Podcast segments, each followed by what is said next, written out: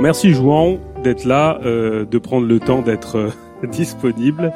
Avant tout, avant toute chose, euh, je voulais te remercier du temps que tu as consacré à, mes requêtes, à mes demandes, au temps qu'on a passé tous les deux. Je voulais te, dire merci. Alors, dans un premier temps, je voulais déjà te dire merci d'avoir contribué à ce que cet ouvrage sorte, qui, sans ta présence, sans ta collaboration, sans tes, corrections, bah, n'aurait pas pas pu exister. Alors, il est la, la manifestation, de, bien sûr, de mes limites, de, de mon aliénation, de ma du, temps, du peu de temps que j'ai. Donc c'est surtout une partie d'un ouvrage qui moi m'a beaucoup marqué, qui a été essentiel dans, dans ma formation personnelle, qui, qui, a guidé un petit peu les, enfin même grandement euh, ce que je peux penser actuellement. Donc euh, si je pouvais le mettre à disposition d'un public francophone euh, et que euh, qui ait des retours, bah c'est très bien. J'en ai déjà eu déjà euh, quelques-uns. Je remercie les gens qui ont fait l'acquisition la, la, de l'ouvrage. Et euh, si on peut bien sûr après cette pandémie pouvoir échanger autour de d'un verre et d'une bière, ça sera, ça sera le bienvenu. Alors avant de, avant de te laisser la parole, Jean, et d'introduire de, un petit peu le, le son de cette euh, de présentation de cet ouvrage, euh, je voulais dire pourquoi j'avais édité Texte. Euh, bah, je pense qu'il s'inscrit déjà dans la dans la logique de l'édition du journal Combat et des 51 numéros qu'on a publiés, euh, des éditoriaux aussi qui sont disponibles en langue portugaise. Alors c'est très paradoxal que ce soit édité en France pour un public de portugais, mais ça, ça nécessiterait un, un vrai débat. Donc comme je disais tout à l'heure, c'est un, un, un, ouvrage qui a été très important pour moi, euh, qui, a, qui, a, contribué à, ce que ça éclaire énormément de choses.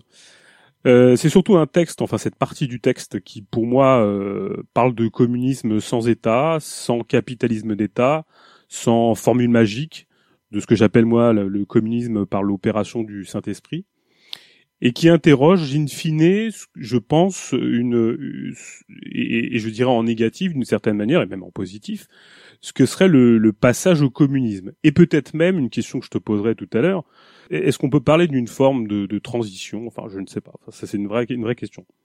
C'est un texte qui est, critique aussi de, de l'autogestion, de l'autogestion idéologique, mais qui défend bien sûr euh, l'autonomie et euh, la manière dont les gens peuvent euh, gérer par eux-mêmes et pour eux-mêmes euh, la production, la production, si tant est qu'il y ait quelque chose à produire, et je, n'en doute absolument pas en ce qui me concerne, puisqu'il faut bien manger.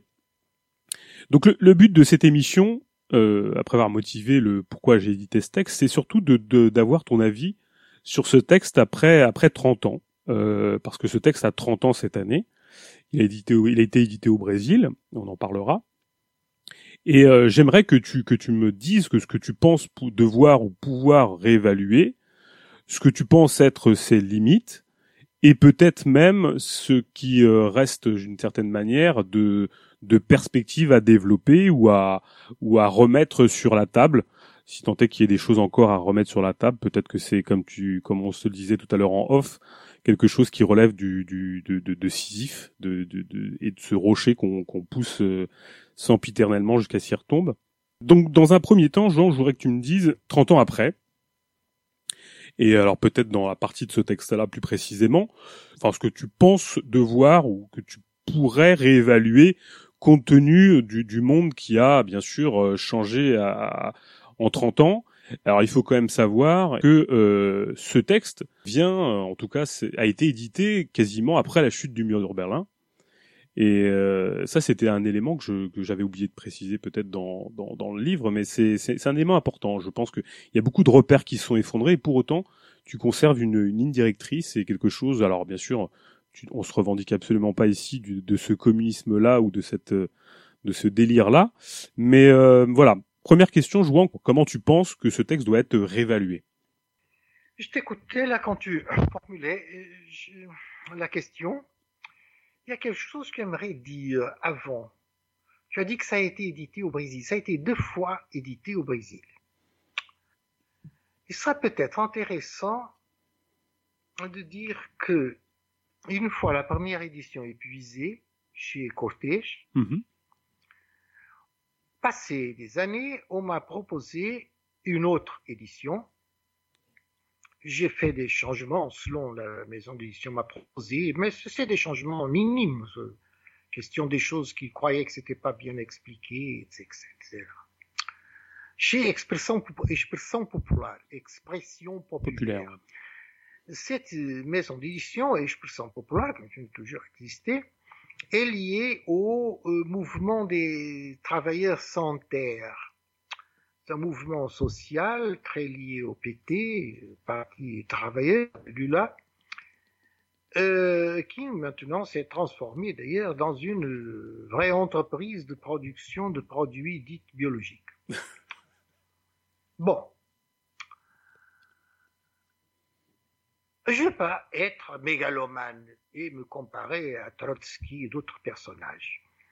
Mais je veux seulement euh, renseigner, vous renseigner, à toi et aux autres qui écouteront ça peut-être, un petit fait divers très curieux. J'ai écrit une histoire du MST, un trois ou quatre articles sur Internet. Mouvement des paysans sans terre. Mouvement des paysans sans terre. Mouvement des paysans sans terre, MST. Oui, le mouvement des paysans sans terre. Ouais. MST, c'est, bon, enfin, toujours au Brésil, on dit MST. Non, parce qu'en France, on paysans croire, euh, oui, en France, on pourrait croire que c'est maladie sex- sexuellement transmissible. hein, En France. Euh, non, non, non, non, sur la question des maladies, j'ai rien écrit. voilà. Hélas, ce serait, oui, voilà, j'aurais dû le faire, mais encore peut-être. Bon. Donc, des sans-terre, des mouvements du, du travail sans-terre. J'ai écrit donc cette histoire des mouvements des travailleurs sans-terre, et à partir de ce moment-là, mon ouvrage, qui était déjà épuisé dans cette deuxième édition, est disparu du, du site du, d'expression populaire Ouais. dans le sens complet, c'est-à-dire il n'y a pas de référence même dans les ouvrages épuisés où on met le nom de l'auteur, rien n'y apparaît. Comme les photos du pauvre Trotsky qui ont été Eh oui. gommées Ouais. avant que lui-même ait été gommé.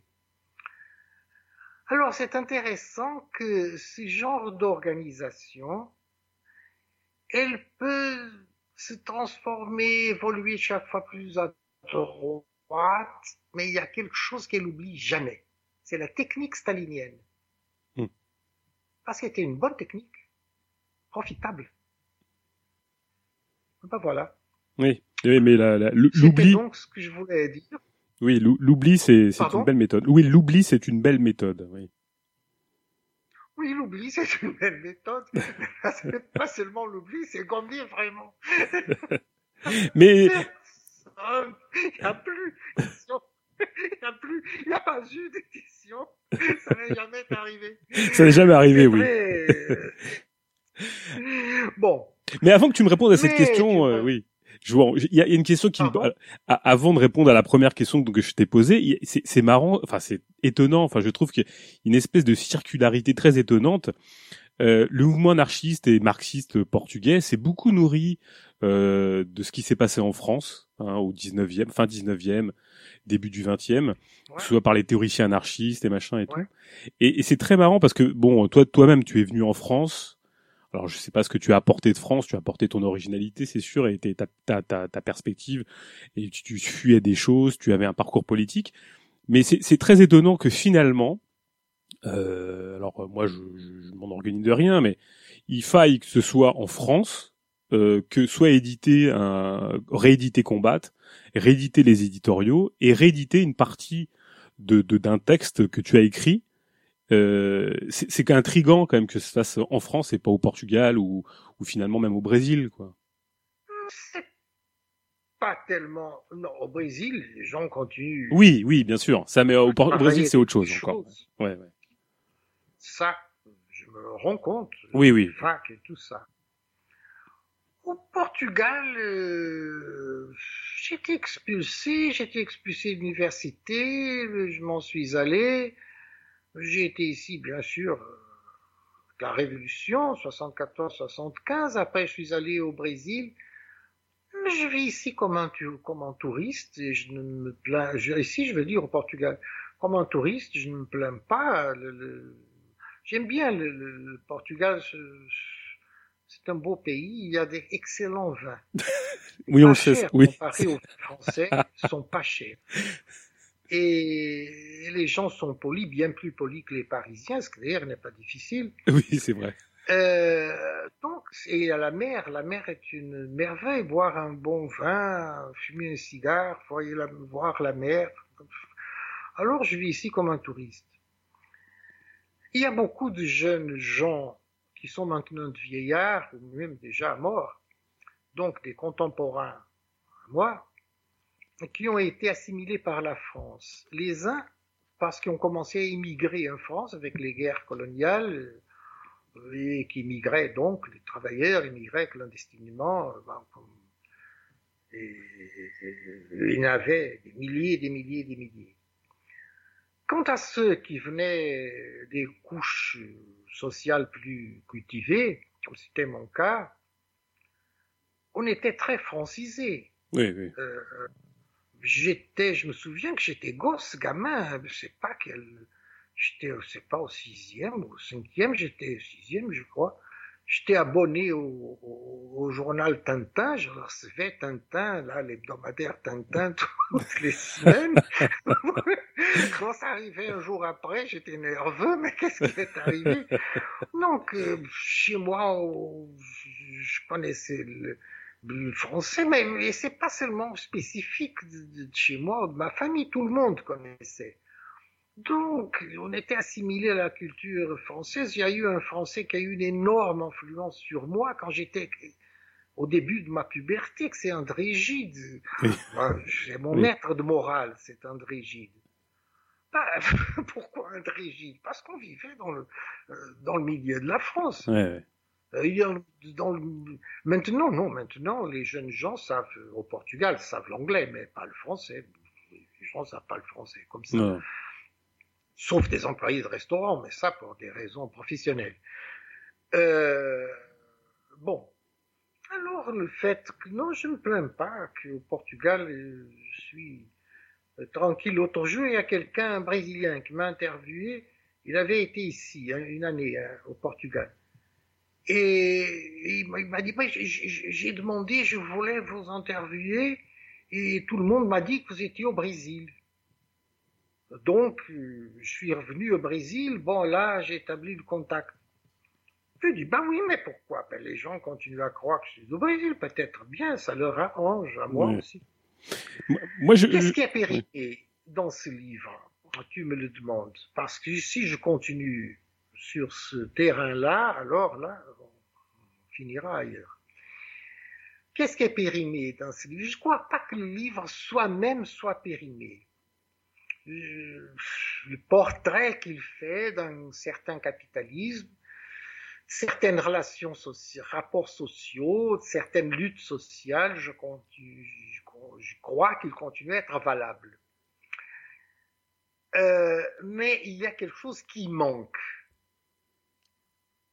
c'est là que je crois que le livre euh, date.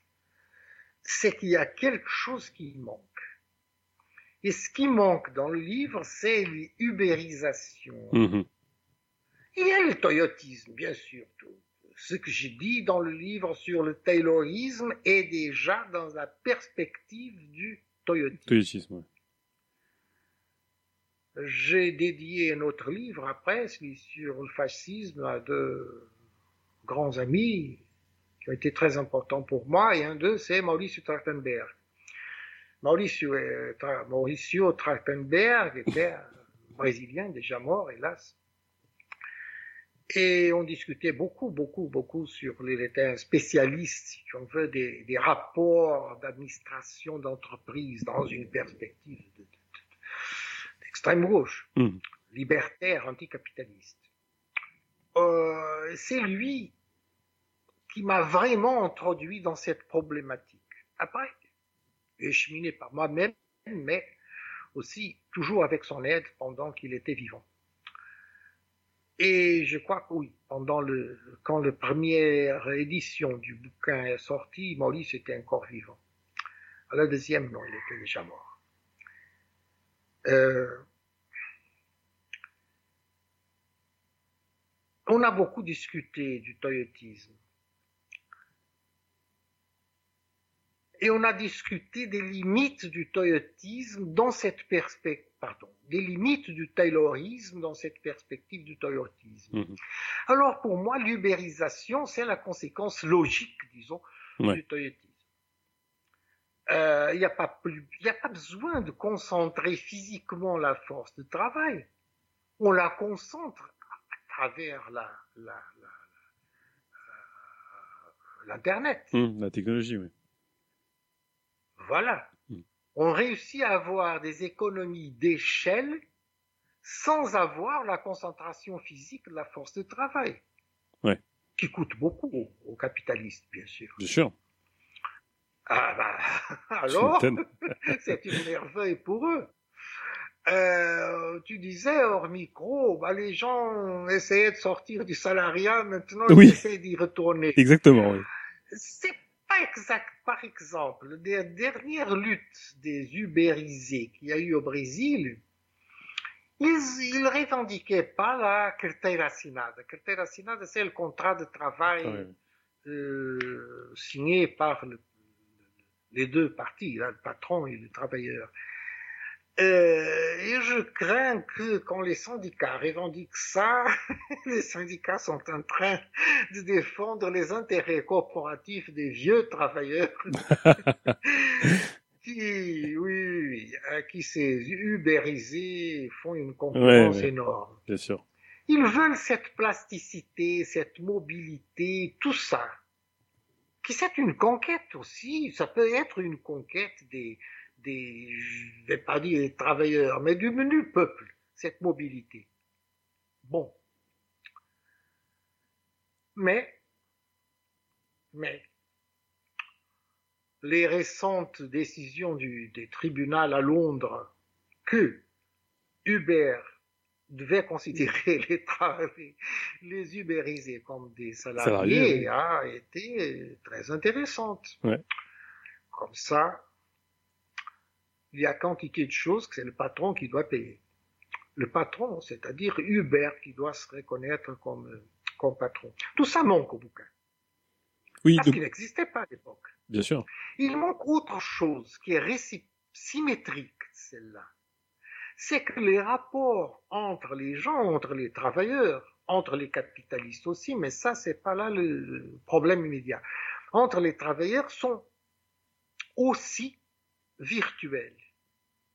Avec les réseaux sociaux et tout ça.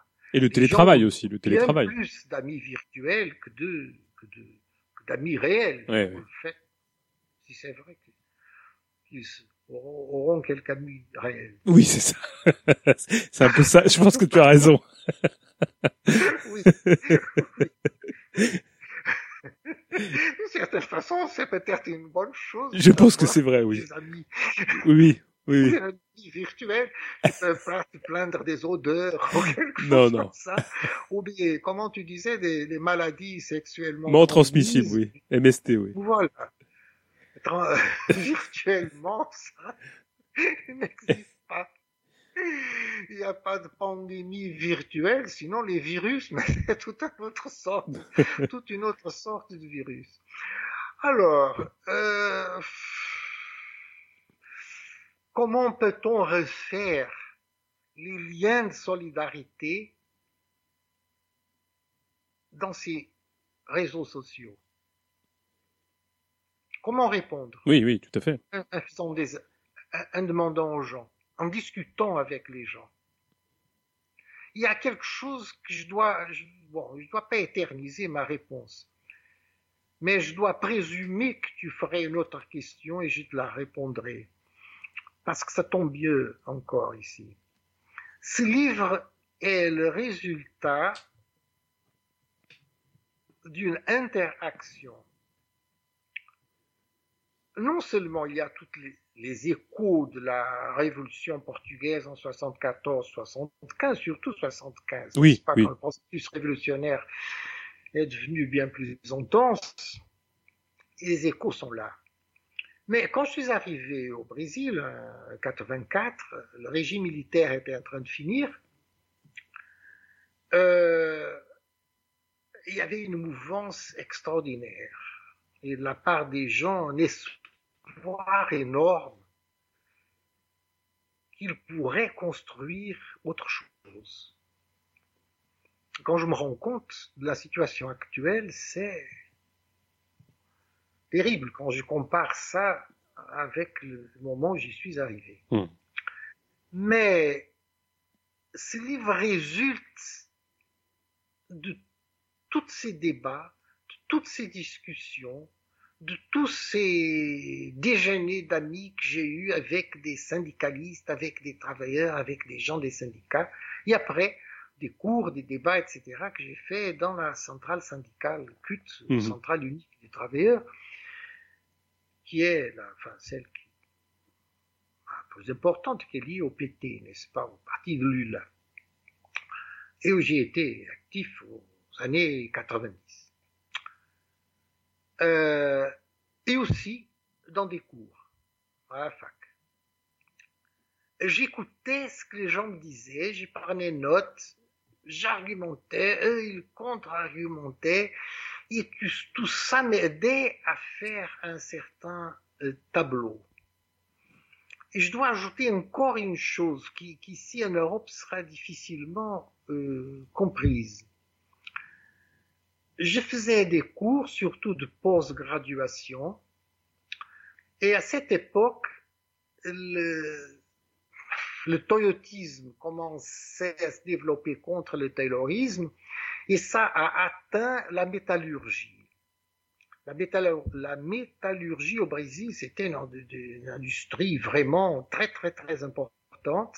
Ils étaient l'élite ouvrière. Pas seulement parce qu'ils étaient bien payés, mais je veux dire élite ouvrière dans le sens où c'était les travailleurs les plus instruits, etc., etc. Lula est venu, il était métallurgiste. Alors il y a beaucoup de métallurgistes qui ont dû démissionner, enfin, euh, c'est pas démissionner, c'était pas le terme exact, je me souviens pas le terme juridique. Quand tu t'en vas, le patron te paye et tout ça, et tu baffes, tu débarras là, tu t'en vas pour qu'il puisse euh, euh, euh, faire des sous, sous-contratants et tout ça. Et ces gars, qui avaient 50 ans, qui étaient cultivés,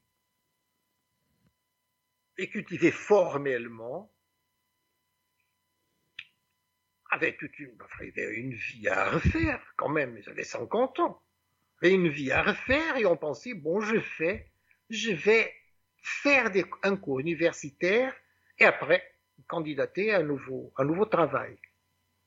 Et comme ils avaient une expérience énorme en tant que travailleurs, bien sûr, et une connaissance pratique très grande, ils étaient très cultivés, savaient très bien interpréter leur vie, il y avait pas mal qui faisaient, euh, s'inscrivaient dans des, faisaient la licence après, rapidement, s'inscrivaient quand, quand, ils ne l'avaient déjà pas, euh, s'inscrivaient dans des post-graduations dans le secteur administration. Alors j'ai eu, j'ai profité du fait que j'en ai eu plusieurs comme étudiants dans mes cours. Mm. C'était fascinant, ils savaient, mais ils savaient beaucoup plus que... Bon, et ce qu'ils pouvaient raconter, mais c'était vraiment des, des débats dans ces cours, mais des débats d'une... C'était étonnant. Bon. Alors, bien sûr, je revenais à l'hôtel parce que c'était des cours ici ailleurs, dans d'autres villes. J'avais un appartement dans une autre ville et je me déplaçais pour faire ces cours. Là, je vivais dans l'hôtel pendant le cours. Je revenais, je m'asseyais devant l'ordinateur et j'écrivais, euh, enfin, les conclusions de, de- auxquelles on était arrivé avec ces débats. Mm. Je dédie le bouquin, la première édition, le deuxième, je me souviens pas s'ils ont conservé ça, mais la première, je suis sûr. Je l'ai dit à plusieurs cours que j'ai fait. Et c'est précisément parce que le, livre est, une conséquence de ces cours et de ces discussions et de ces débats. Avec des gens, quelques-uns étaient très bien formés intellectuellement et tout ça, donc pouvaient me poser des questions et des questions difficiles sur la, la, la, la cohérence des modèles que je proposais, mais d'autres, en plus de ça, avait une connaissance pratique des expériences. Donc le livre résulte de toute cette interaction. Hmm. Et euh, je veux que ça reste clair là.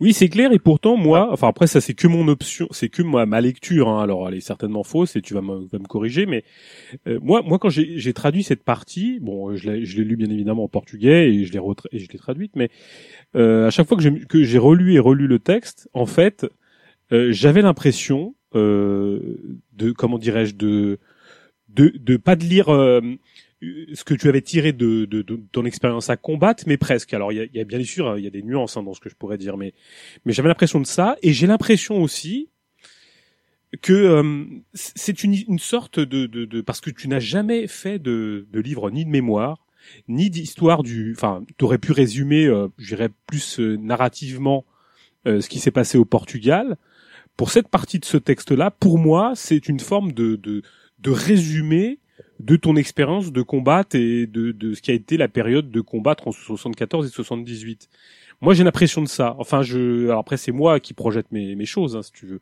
Alors, bien évidemment, il y a des nuances, il y a des choses que tu que apportes dessus, mais pour cette partie du texte, moi, elle m'a beaucoup touché parce que, euh, alors, c'est d'autant plus flagrant en ayant côtoyé le journal euh, euh beaucoup, en ayant côtoyé beaucoup le journal Combat et les éditoriaux j'ai eu l'impression d'être face à, à, à, une histoire du de, de, de, la lutte que tu aurais pu écrire et face à une comment dirais-je une une forme de formalisation de ce qu'a été l'expérience de, de, du, de, du 25 avril.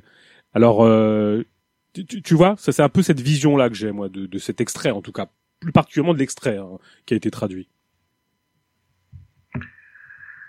C'est exact, oui c'est exact. Je sais pas, je, n'aime pas parler des choses dont j'ai eu une expérience directe.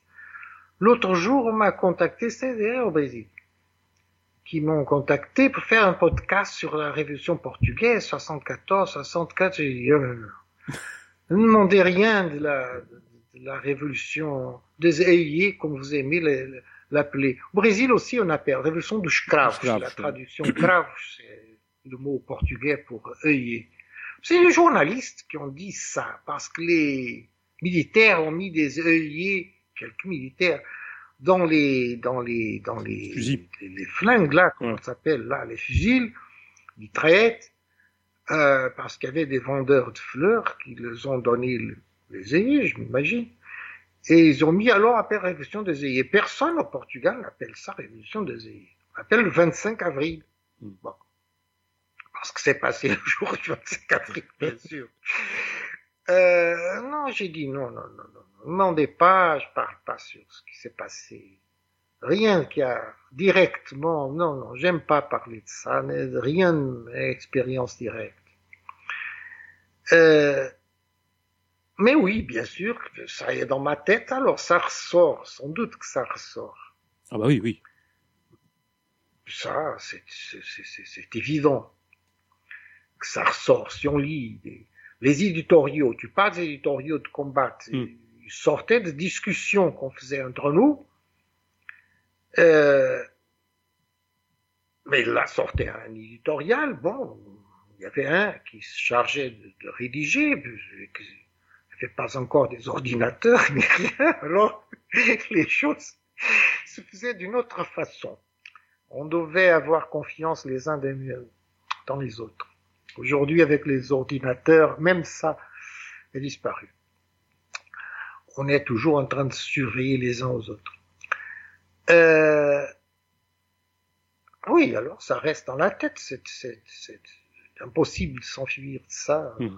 C'est pas question de s'enfuir, d'ailleurs, c'est bon. Euh, mais aussi de plein de choses que j'ai lues et, comme j'ai dit, de tout ce que j'ai discuté. Et ça, avec les Brésiliens, ça, c'était important parce quand même le Brésil était un pays tout à fait différent du Portugal. La langue est la même, enfin, oui. disons, avec un peu de bonne volonté. la langue est la même. Mais si, on, va y vivre et on pense que la langue est la même, on se trompe pas mal parce que personne ne te comprendra. Bon, et eux aussi, les travailleurs et les immigrés brésiliens qui arrivent au Portugal, ils se rendent bien compte, et ils savent déjà certainement que la langue n'est pas exactement la même. Mais la société est très différente. Les habitudes, tout ça et tout ça. Et donc, je voyais ce qui était différent et ce qui, est, et ce qui était pareil. Et c'est ce qui était pareil qui est, qui est absolument fascinant. Parce que c'est là vraiment que la chose est importante. Hmm. Quand tu as, quand tu es de l'autre côté de l'Atlantique, avec des gens qui sont totalement différents, qui raisonnent toute une autre culture, tout un autre rapport culturel, qui ne boivent pas du vin, ils boivent de la bière. Et pourtant, il y a des choses qui sont semblables. Hmm. Voilà, c'est ça qui est important. Hmm. Mais tu, dis... Et... Oui. Oui, oui, Non, mais tu dis, Jouan, bon, que tu y a beaucoup de choses que tu réévaluerais, notamment la, la, question de l'ubérisation. Euh, bon, ça, euh, c'est certain. Euh, et pour autant, quand même, euh, tout à l'heure on disait, on va un peu en off, on le disait, enfin moi je te le disais, je te posais la question. bien sûr, il y a la technologie, l'accélération de, de, la rotation des flux, des choses de ce type-là. Et pour autant, même si c'est quelque chose de euh, qui, qui, qui euh, modèle un petit peu l'Europe d'une certaine manière, où on est face à des à une désindustrialisation entre guillemets, hein, parce que la classe ouvrière existe toujours, elle est toujours conséquente, euh, elle est toujours concentrée dans certains lieux, mais euh, même si on est face à une tertiarisation euh, de, de, nos de, de, nos services et, et, de notre industrie, pour autant au niveau de la planète, le prolétariat n'a jamais été aussi en expansion. Euh, euh, dans des centres comme euh, tout à l'heure j'en parlais euh, du Vietnam, la Chine, le Pakistan, on a des, des, lieux de concentration qui sont des, des lieux qu'on aura qu'on a pu connaître en Europe au début du XXe siècle et pendant le pendant le XXe siècle. Donc on a l'impression quand même que ces enjeux ont pas trop changé. Enfin par rapport à ce que tu dis dans le texte, même si ça reste problématique. Enfin il y a des choses qui se reconfigurent au niveau européen euh, dans d'autres sphères, dans d'autres lieux géographiques, euh, on a quand même l'impression que ce que tu dis est toujours opératoire, toujours euh, important et même central. Même en Europe, je crois que c'est opératoire, mais il faut y ajouter cette question des rapports virtuels. Hum, hum, hum. Euh, je crois que c'est une illusion de notre part s'imaginer que les... Euh, on parle du tiers-monde et patati patata, ça c'est vraiment une connerie.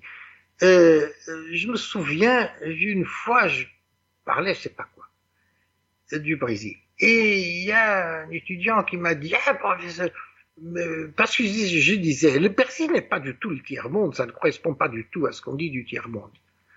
Et un étudiant m'a dit, ah, professeur, vous ne connaissez pas le Brésil. Dit, bah, je connais pas. C'est vous qui ne connaissez pas ni le premier monde, ni le deuxième monde. Allez à la banlieue de Londres et après, racontez-moi qu'est-ce que vous avez vu et vous, vous direz bien qu'est-ce que c'est le, le, troisième monde. Allez en Afrique, là, euh, République centro-africaine et après, parlez-moi du, du, du, tiers monde. Euh, quand tu te rends compte que au Kenya, par exemple, tu sais quel est le moyen qui fait le plus de transferts monétaires entre individus, pas entre entreprises, entre individus au Kenya? Les mobiles. Oui, les mobiles, oui, ok. Voilà. Pas le réseau bancaire, les mobiles. Le gars qui a, d'ailleurs, c'est pas seulement au Kenya qu'il a, enfin, c'est un, réseau, mais c'est euh, de mobile euh, en Afrique qui est un grand entrepreneur et je pense grande euh, techniquement très évolué. Enfin, je dis ça, je, je lis dans d'Economist. Euh, et il a, je vous épargne la description, mais toute une façon de faire ces euh, petits envois d'argent entre quelqu'un qui est dans la ville, qui envoie ça à sa grand-mère qui est là dans le patelin. Euh, parce que les gens sont connectés, sont connectés dans des réseaux sociaux, dans les réseaux sociaux. Avant que la femme va vendre des melons, là, et faire une, je sais pas combien d'heures de chemin pour vendre des melons au marché, elle s'y branche pour voir quel prix on est en train de vendre les melons.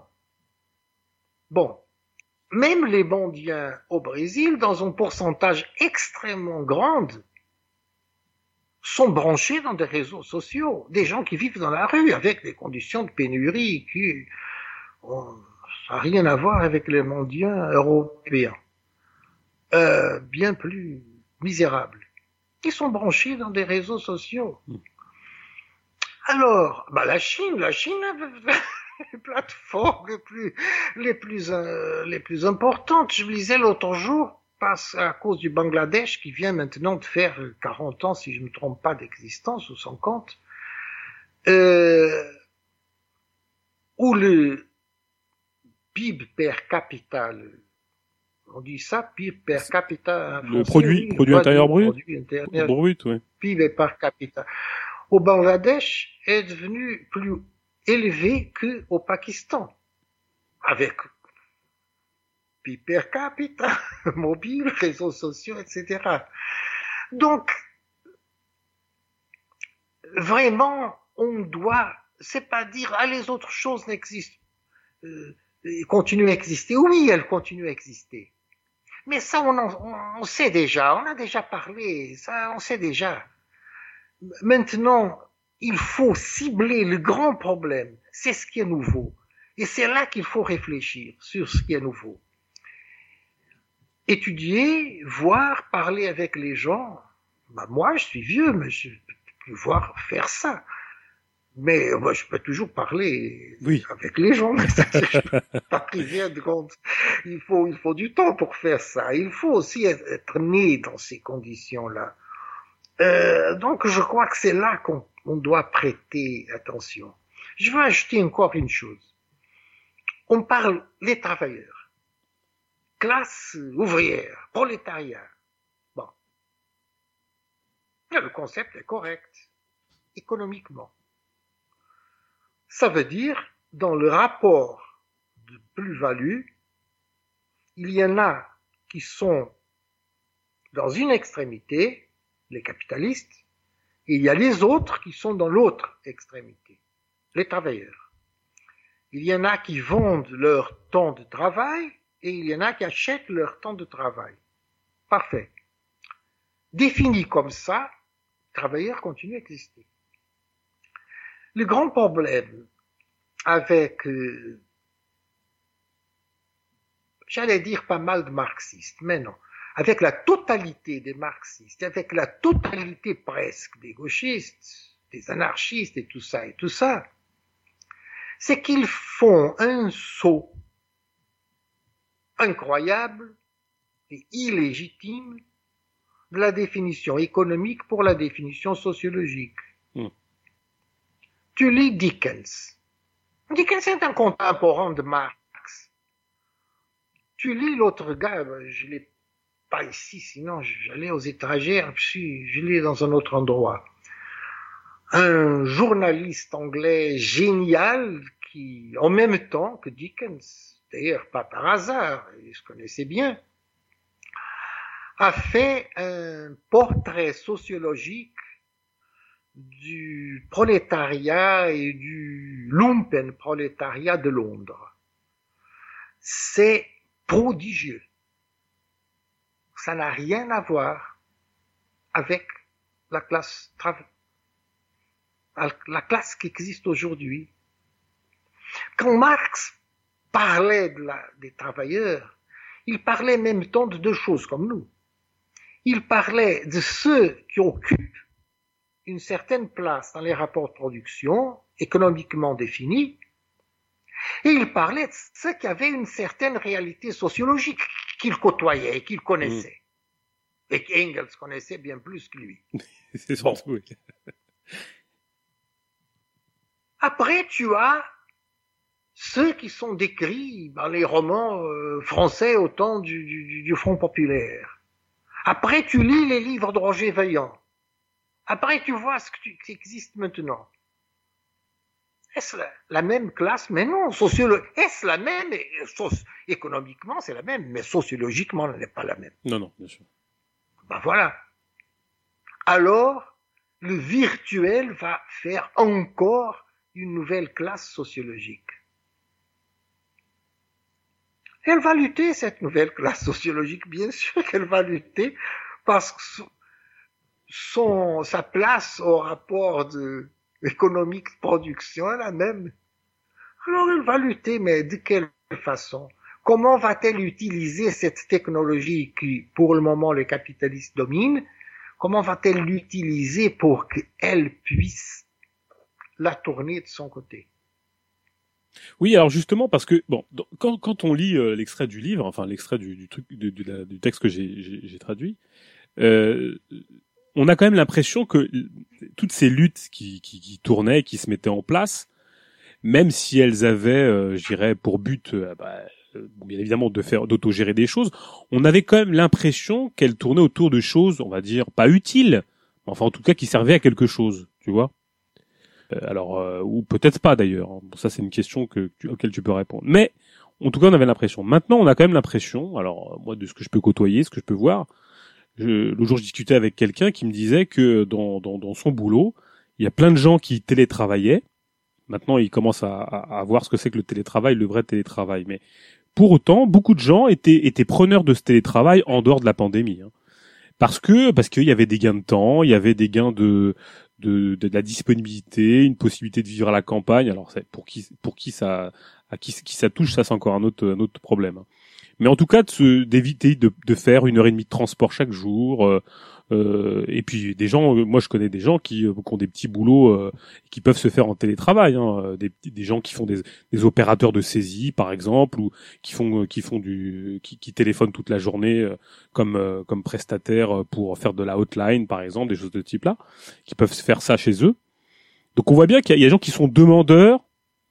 Est-ce que tu penses que il va falloir que toute cette population euh, qui ne produit pas forcément grand-chose et, et, en, et, collectivement va devoir réfléchir à la manière d'utiliser des technologies pour finalement aboutir, créer pas grand chose, parce que euh, utiliser une technologie pour arriver à autogérer entre guillemets ou à administrer quelque chose qui n'a aucune utilité, sociale, si ce n'est ça d'être pensé comme disparaître, c'est compliqué quand même.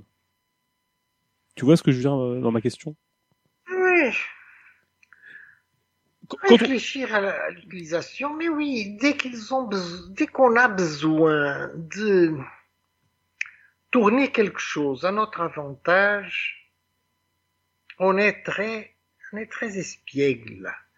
On, on découvre une façon, des façons de tourner des choses à notre avantage.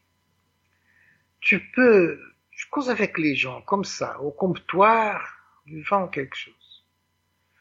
Les gens parlent du foot.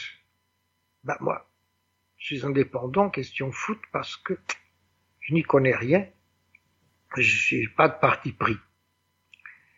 Les gens parlent du quotidien, du patron.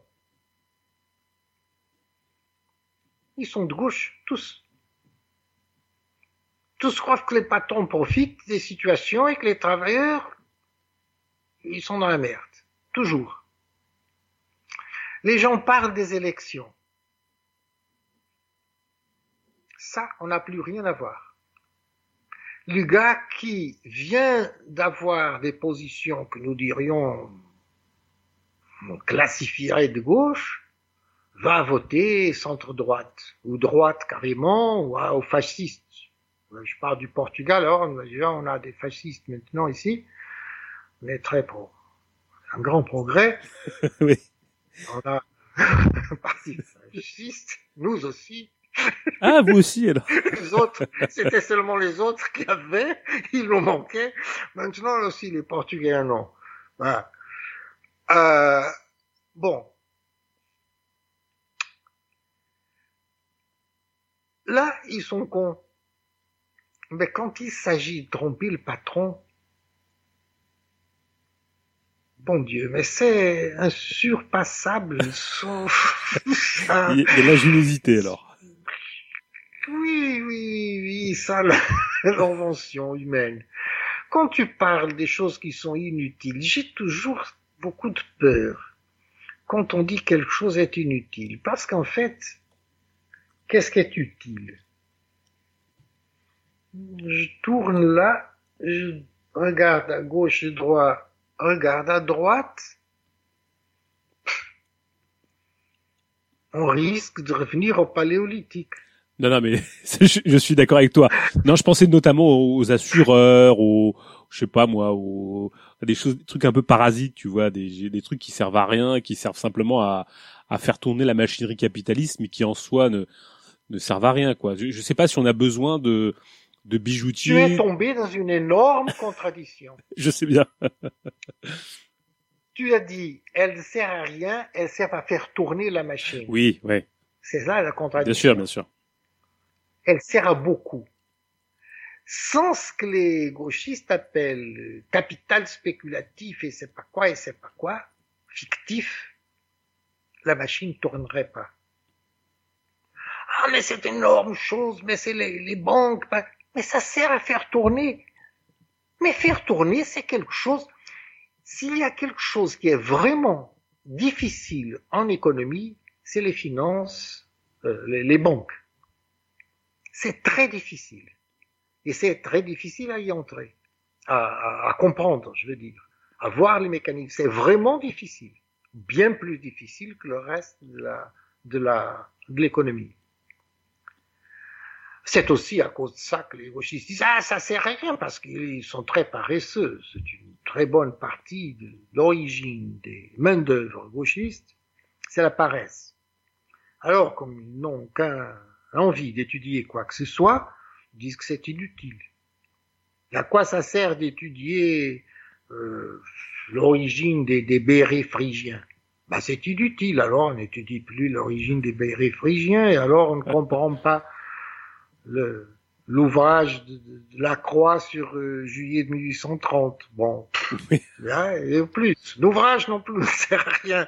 Hop, et on va, on se défait de tout ce qui ne sert à rien. Non, non, non, ça sert, ça sert. Tu, n'aurais pas une économie complexe sans, sans mécanisme de, de, de, de, de finance, sans mécanisme bancaire.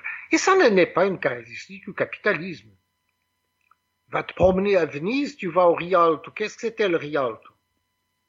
C'était les banques.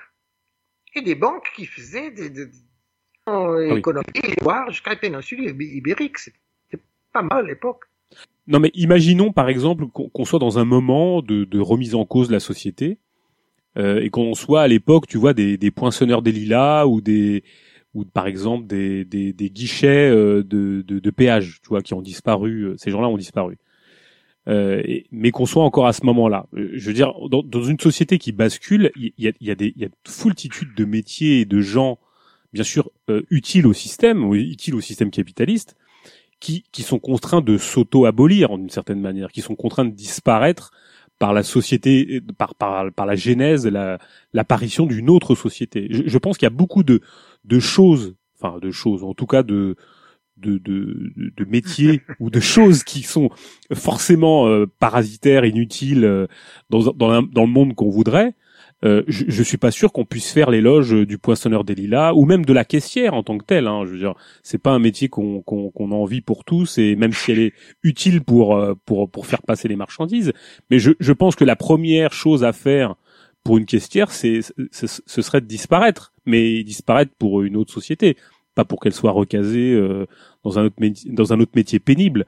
Tu, tu vois ce que je veux dire? C'est-à-dire qu'il y a une foultitude de métiers qui, qui qui peuvent pas dépasser le cadre euh, formel qu'il aurait proposé dans le monde de, de, capitaliste, enfin dans le monde du, du marché. Euh, c'est très difficile. Donc à part s'auto-abolir, auto, à part disparaître, je vois pas. Tu, tu, tu vois ce que je veux dire? Et c'est, on peut pas rêver, on peut que rêver la disparition des caissières et des supermarchés d'une certaine manière, mais euh, on, on, voit bien qu'il y y a une foultitude de choses qui à ce moment-là euh, paraîtront inutiles et devront disparaître.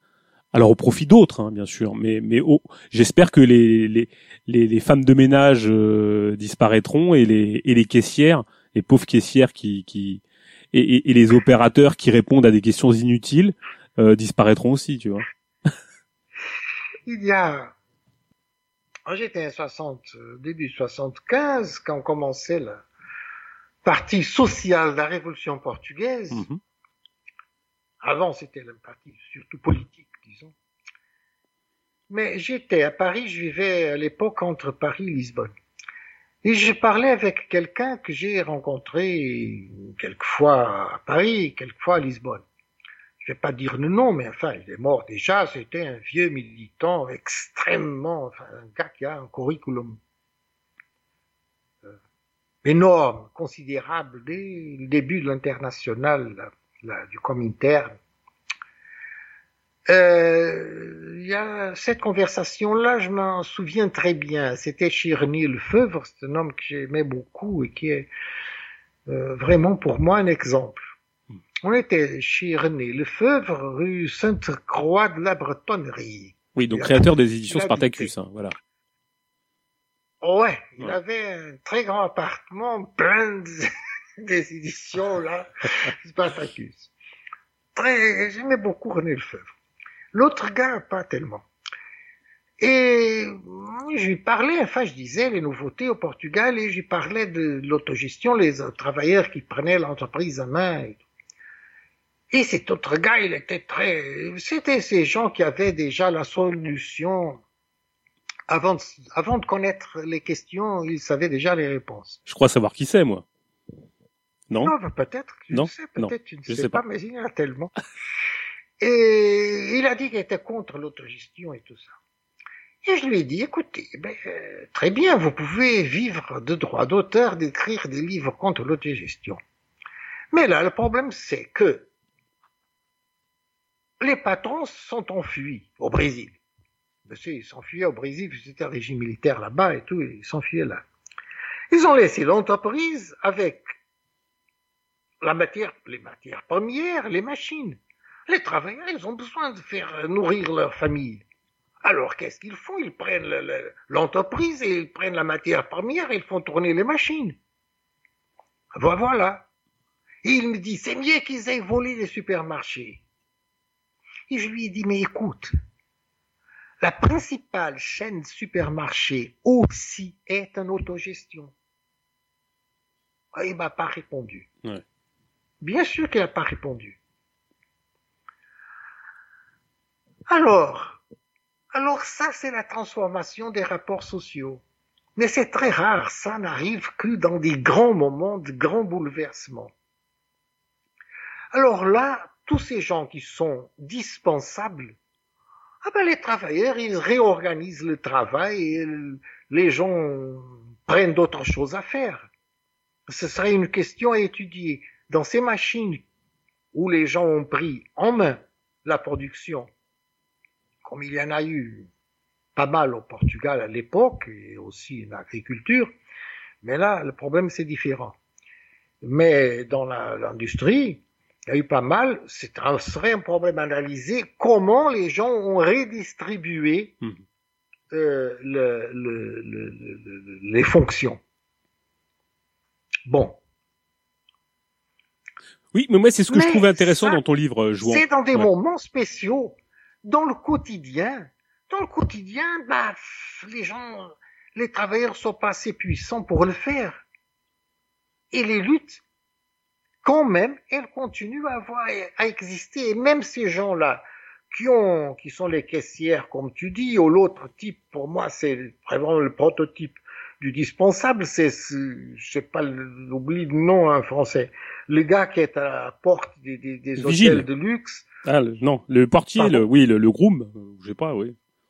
Oui, le gros, c'est même pas celui qui transporte les valises. Encore ça, tu peux dire que c'est utile pour ces gens. Bon, mais c'est le gars qui, qui ouvre la porte et qui fait comme ça avec le, son chapeau. Je fréquente pas ces hôtels-là. La personne passe sans, sans, avoir besoin de pousser la porte. Quand déjà, d'ailleurs, il y a déjà des mécanismes automatiques pour ça. Voilà. Euh, celui-là est vraiment dispensable. Très bien il y aura une révolution, sûrement, on trouvera, il trouvera une autre chose à faire. Exactement. faire. Et pour le moment, il a aussi ses revendications. Bien sûr. Et il saura les exprimer, il saura faire tourner les, les choses à son avantage. Moi, c'est ce que je trouve intéressant dans, le texte qui a été traduit, que je trouve très fort. Enfin, moi, qui m'a qui m'a énormément interrogé, c'est qu'en fait tu poses et, tu critiques une forme de comment dirais-je de, communisme transcendantal et tu reviens très pratiquement grâce à, grâce à l'expérience et, grâce à ce que tu as pu conjecturer sur la manière dont les, choses se, peuvent se, enfin se passent peuvent se passer je dirais très pratiquement très pragmatiquement quant à, à, la, à ce que je pourrais appeler moi euh, pas une phase de transition parce que j'aime pas il n'y a pas de stade inférieur supérieur ou du communisme, mais en tout cas comment mhm, les choses mhm. se passent. Et c'est sûr, et, moi ce que j'ai remarqué euh, en ayant côtoyé euh, bon une, certaine forme d'ultra gauche ou de je sais pas comment on peut dire ça, mais on a l'impression toujours que toutes les contradictions vont se régler du jour au lendemain. Euh, par l'opération, je parlais en introduction d'opération du Saint-Esprit, mais on a un peu l'impression. Or on voit dans ton, texte, on voit la manière dont les choses se passent, d'une manière assez rugueuse, hein, euh, d'une manière assez euh, complexe, euh, dans, dans, un foisonnement. Et ce que je trouvais intéressant dans ce texte-là, c'est justement on, on, on, a une clé, de, enfin, je, trouve, hein, moi, c'est moi comme ça, je, trouve qu'on a une clé qui nous permet de comprendre comment on passe ou comment on peut essayer d'entrevoir ce que ce que tu appelles dans euh, dans les chapitres ce qu'on appelle les nouvelles relations sociales et comment se passe, enfin comment en tout cas émergent les nouvelles relations de production. Et je pense que ça, c'est c'est un des, enfin je pense que c'est le c'est la c'est une partie du texte moi qui m'a vachement éclairé, qui m'a vachement euh, nourri, parce que en fait d'une certaine manière, elle euh, beaucoup mis en, en question. Et c'est un peu aussi l'objet du second texte pour moi qui a été mis, euh, qui est cette petite interview que tu avais oubliée, que qui a été fait avec le journal Rupture. Et elle a beaucoup mis en, en question pour moi même la notion de, de conscience, de conscience de classe. Alors euh, pas au sens euh, où il faut pas avoir de conscience et pas avoir de conscience de classe, mais au sens, dans le sens où euh, du rôle de l'idéologie ou du rôle des, des idéologues, peut-être même dans dans leur soi-disant de volonté de d'imposer une, je dirais une perspective ou des idées toutes faites dans dans un processus. on voit que justement tout ça est, est, est ringardisé, mis à côté, euh, oublié, et que fondamentalement, les gens face à la nécessité créent créent des choses, créent des solutions, créent, euh, foisonnent dans, dans, dans, dans, leurs initiatives. Et je trouve que ton texte est euh, une porte véritable à la, à la compréhension de cette dynamique. Et justement, c'est là où on, je trouve que c'est un, un souffle.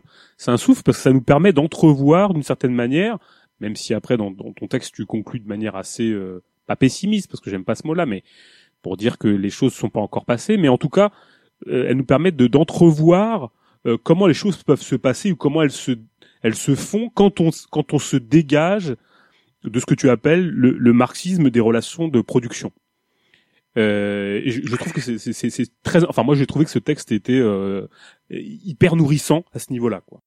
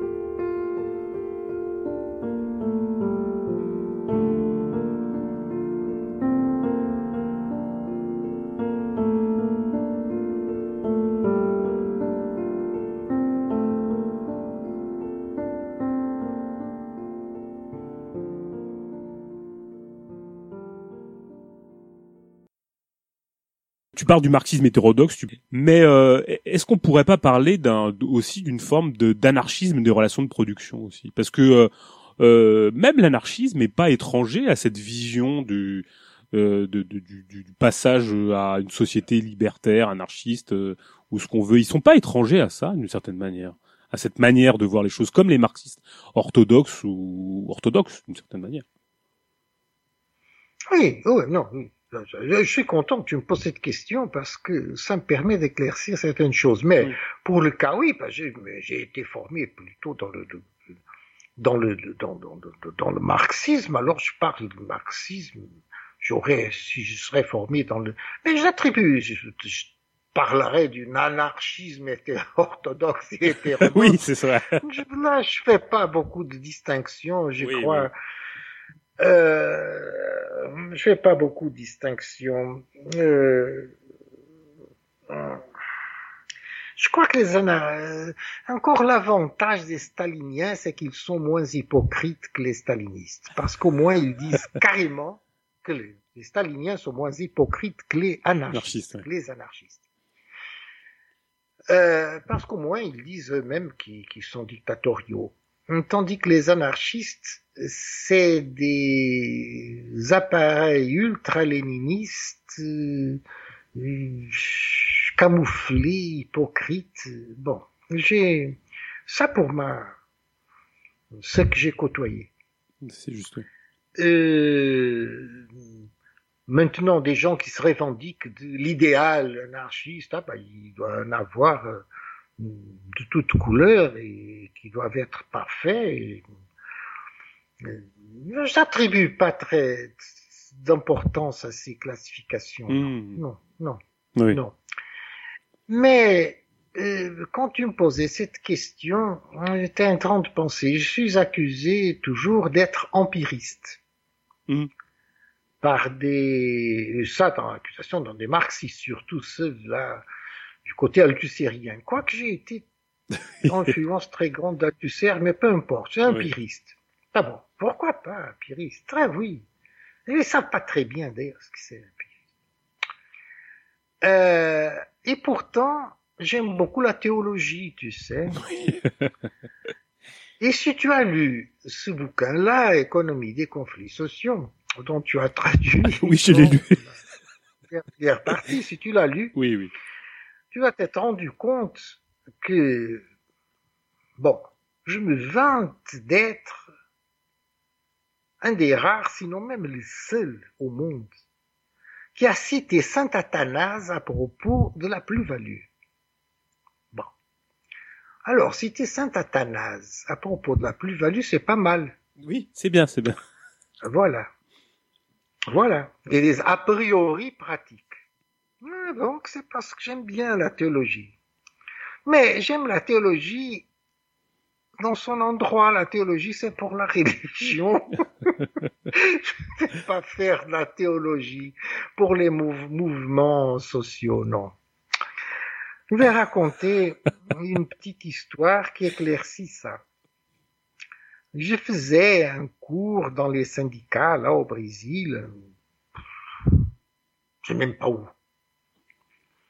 En général, il n'y avait pas de dirigeants syndicaux parce qu'ils sont très, ils s'en foutent pas mal. Ils sont, ce qu'ils veulent, c'est autre chose. Il y avait des, gars euh, actifs d'entreprise, des syndicalistes d'entreprise. En général, c'était ceux, ce qu'il. De tout coin du Brésil, parce qu'ils venaient pour une certaine capitale d'État euh, venaient de régions intérieures, etc. Ces écoles syndicales ont des dortoirs et euh, ils restaient dans les dortoirs tout le temps que du cours et discutaient. C'était vraiment, comme j'ai dit, extrêmement intéressant. Mais une fois, il y avait un dirigeant syndical, une dirigeante, c'était une femme. Et je parlais, je ne savais plus de quoi, et elle me disait, mais vous savez, les gens, ils prennent pas conscience. Par exemple, quand dans mon syndicat, nous faisons une réunion de la direction ouverte à la base, une assemblée, et l'assemblée n'a presque pas de personne, un, un assistant. Et pourtant, l'étage en dessous, où il y a la cafétéria et les, les billards, tout le monde est en train de jouer au billard. Et je dis, mais c'est précisément ça. Parce que dans ces réunions que vous faites, l'hiérarchie capitaliste, elle se maintient exactement la même. Hmm. Vous, vous êtes en train de parler, ils sont assis en train de vous écouter. Il n'y a rien qui change à l'hiérarchie. Quand ils jouent au billard, ils sont là, entre égaux. Ils, ils, ils causent les uns avec les autres. C'est ça les rapports de solidarité dont je parle. Je me souviens de ça, mais comme s'il serait hier, il serait passé pourtant il y a combien de temps? Parce que c'est exactement de ça que je parle. Une fois, il y a eu, aux années 80, si je ne me trompe pas, une lutte. Je parle quelque part dans ce livre-là. Je ne me souviens pas exactement où, dans quel chapitre. En, en Espagne, c'est ça? En Espagne? Pardon C'était en Espagne, c'est ça? En Espagne. Oui, la lutte des 100 bars. Euh, une... Pardon? La lutte des 100 bars. Les 100 bars. Oui. Voilà. tout le monde était en lutte et c'était connu par la, la, la, ville des 100 bars. Ouais. Ça, au Brésil, ce serait un millier de bars. et comment c'est devenu? Ben, Bien sûr, parce que c'était à cause des 100 bars. Ils avaient tous des rapports très forts entre eux, très étroits. Euh, D'un moment à l'autre, ils ont pu mobiliser leur rapport de solidarité fait au bar pour d'autres choses Bien qui sûr. étaient sous-jacentes. C'est de ça que je parle. Quand je parle rapports sociaux, c'est de ça que je parle. Il me dit, ah, mais euh, la fonction de l'idéologie, ben, je ne sais pas. Ouais. Quelle est la fonction de l'idéologie Maintes fois, on m'a dit, ah, mais vous sous-estimez de l'idéologie. Je dis, peut-être pas, parce qu'en quand même, je suis un idéologue. Je gagne ma vie de ça, n'est-ce pas? Alors, ça veut dire que je la sous-estime pas parce que je fais. C'est mon travail, j'écris. Je fais des analyses historiques, économiques et patati patata. Mais je ne surestime pas. J'ai vu ce qui s'est passé en 74. On a eu 48 ans de fascisme. C'est peut-être pas simple pour quelqu'un qui est relativement jeune aujourd'hui s'imaginer ce que c'est 48 ans de fascisme, avec une censure, une censure sévère, une censure qui n'allait pas seulement jusqu'à supprimer des bouquins, je parle du Portugal, supprimer des mots. Le mot prolétariat ne pouvait pas s'employer. Le mot ouvrier ne s'employait que dans certains cas. Bon, et d'autres, et d'autres, et d'autres. On a développé un style de la métaphore insurpassable. Ce n'est que le baroque qui a réussi à avoir des métaphores si élaborées que la gauche portugaise pendant le fascisme. Il suffit, les gens qui savent le portugais, d'écouter les chansons de notre grand chanteur antifasciste, c'était José Afonso, Zeca Afonso, ces chansons d'avant le 25 avril, bien sûr. Après, mais après, enfin, m'intéressait plus, mais avant le 25 avril. C'est des métaphores, et des métaphores, et des métaphores, et tout le monde les comprenait. Tout le monde comprenait ce, que, ce que ça voulait dire, ces métaphores. Parce que la censure empêchait les mots. On créait des métaphores. Après la censure empêchait les métaphores. On créait de nouvelles métaphores. Mais c'est comme toi avec la Bon. loi de l'institutionnel. Non Avec la- exactement comme moi avec la nouvelle institution. La loi de la, la loi de l'institutionnel, que, Le que- titre du bouquin. voilà, qui, qui, a voilà, voilà. publié au temps du fascisme. Vient le 25 avril, Voilà. je dois réécrire le bouquin pour enlever les métaphores. Et la nouvelle institutionnelle, d'ailleurs c'était un coup de chapeau à la nouvelle économique Preobrazhensky, Preobrazhensky comme vous dites, euh, est devenue pour une théorie du mode de production communiste. communiste. communiste. Voilà. Mais tout le monde comprendrait. Oui, mais tu, on, l'a gardé là. enfin, Alors, dans la après- traduction, on l'a gardé quand même. Après 48, pardon? Dans la traduction, on, on a, j'ai gardé euh, la loi, loi de l'institutionnel pour. euh, La que- loi, de- j'ai conservé. Voilà, tu l'as, Oui, tu l'as là, conservé là, comme, euh, comme Là, explication de ce que Là, serait, voilà, donc, comme explication de ce que serait euh, quelque chose qui viendrait, euh, je dirais, euh, euh, La loi, après la dépasser, loi de la valeur. voilà, la valeur, oui, voilà. Loi de la valeur. Ouais. Euh, euh, mais après 48 ans de cette censure, tu parlais avec des gens, on faisait les interviews à combattre, n'est-ce pas, des, des entreprises qui étaient en lutte, on faisait des interviews partout. Deux mois après le 25 avril, on était en, train- on était en train d'interviewer les travailleurs en lutte. Hmm. Et il parlait, et on disait, mais comment est-ce possible qu'on ait eu 48 ans de censure? Ils savent tout. Ça, c'est une chose à expliquer. Comment on peut appréhender tellement et tellement de concepts et tellement de faits dans un, deux mois? Alors, est-ce que je donne du poids de l'idéologie ou pas? Oui. Ben, tu Bien dis... sûr, sans idéologie, on n'a pas d'action, etc., etc. Ouais, ouais, ouais. Mais tu peux contrôler l'idéologie, tu ne réussis à rien. Ben, il y a deux exceptions au terme idéologie, hein, Jouan. Enfin, nous, enfin moi, je, je- en tout cas, euh, l'acception du, du, du terme idéologie, euh, il est toujours connoté négativement d'une certaine manière, comme comme illusion.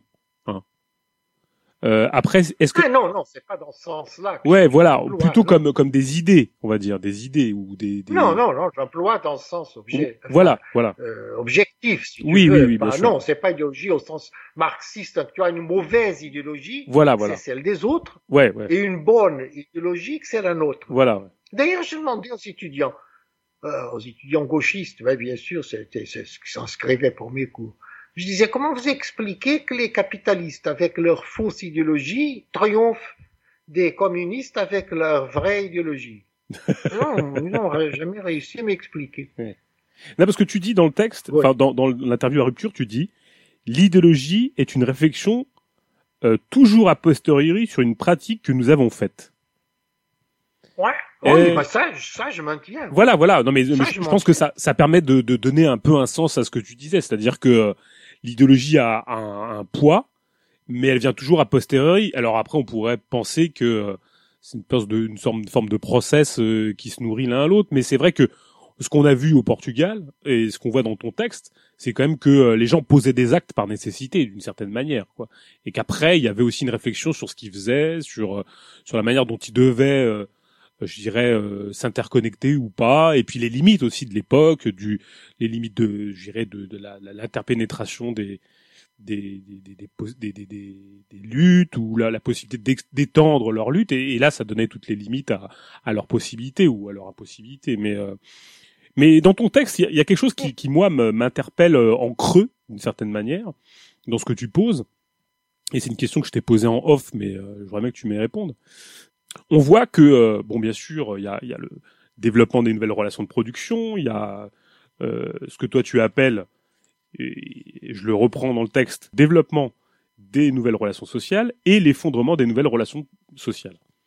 Et euh, dans cet effondrement, alors bien sûr, il y a euh, la, la- le problème de, de- du capitalisme de manière générale et puis la manière dont il fonctionne de manière planétaire. Mais ce qu'on voit dans ton texte aussi, c'est quand même le rôle. Alors moi, c'est moi peut-être qui projette des choses, mais le rôle joué par la gauche on voit quand même que la gauche a joué un, rôle et elle a joué un rôle de, sabotage, de, reprise en compte des luttes et puis jusqu'au point d'arriver au pouvoir pour le Parti socialiste. Et moi, ce que je me suis dit, et c'est la question que je te posais tout à l'heure, ton texte c'est aussi finalement un, un texte de critique de la gauche, de la gauche étatiste, de la gauche euh, qui défend le capitalisme d'État, comme vous l'avez toujours vous euh, euh, critiqué, aussi bien le capitalisme d'État que le capitalisme privé.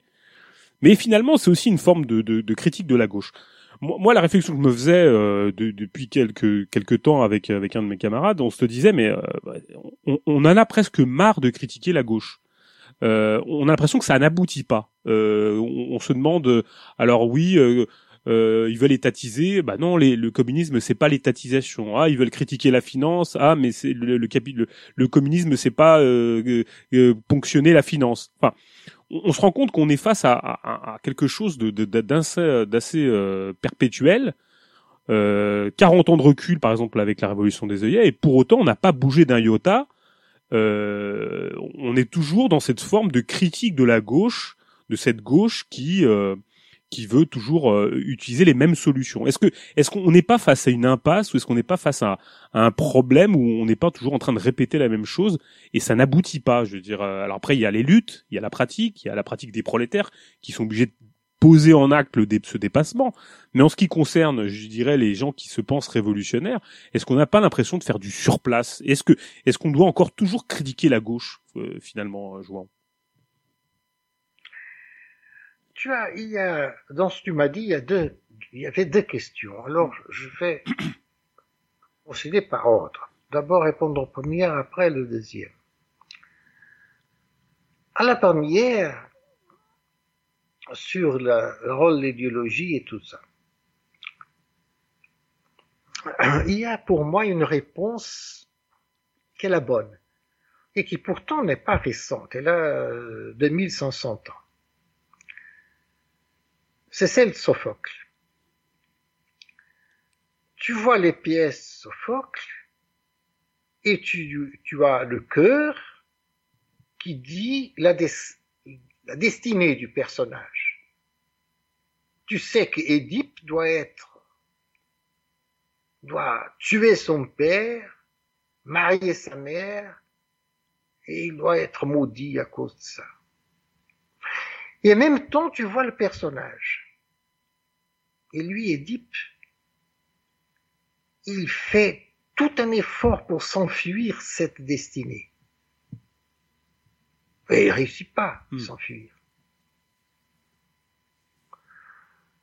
Donc, pour moi, même temps un terme plus contemporain, pour moi le cœur c'est Spinoza. C'est-à-dire les lois de la société. Ou Marx, les lois. Ce qui va arriver. Et après, Édipe, là, ou n'importe quoi, Antigone, ou n'importe quel personnage, c'est nous. Alors ça, c'est Kierkegaard. C'est-à-dire, nous brisons la tête contre les murs. C'est ça l'ambiguïté de l'idéologie. Mmh. Elle sert à déceler le long terme sans jamais nous éclaircir sur le court terme. Jamais. Sinon, il n'y aurait pas d'histoire, l'histoire serait une répétition.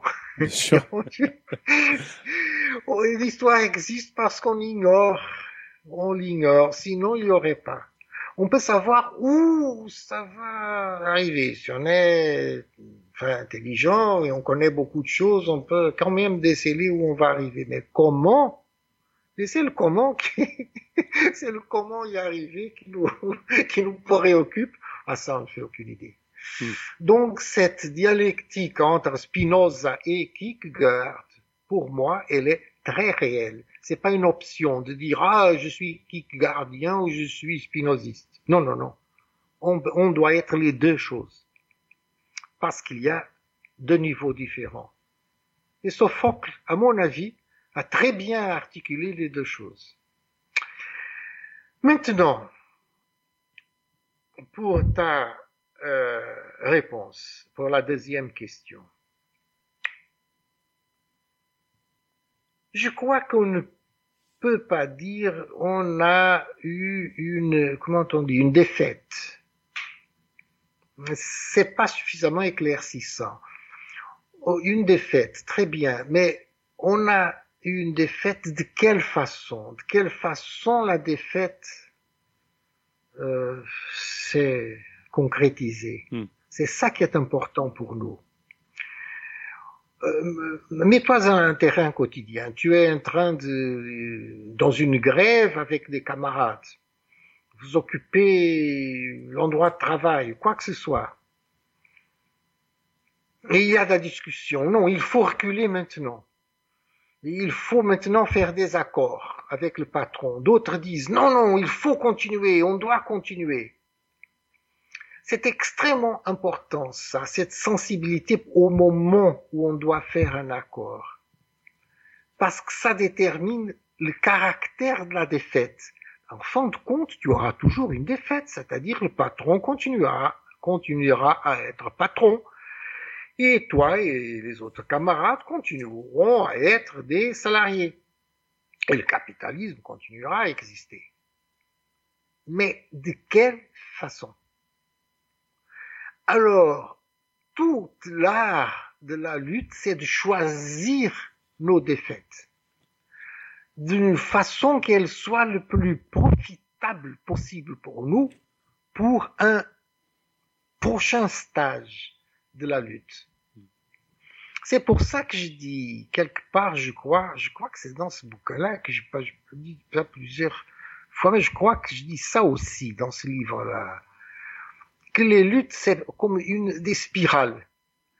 Et chaque nouveau, chaque nouvelle défaite, on ne revient pas à ce qu'on était avant. On est dans un stade, un autre stade.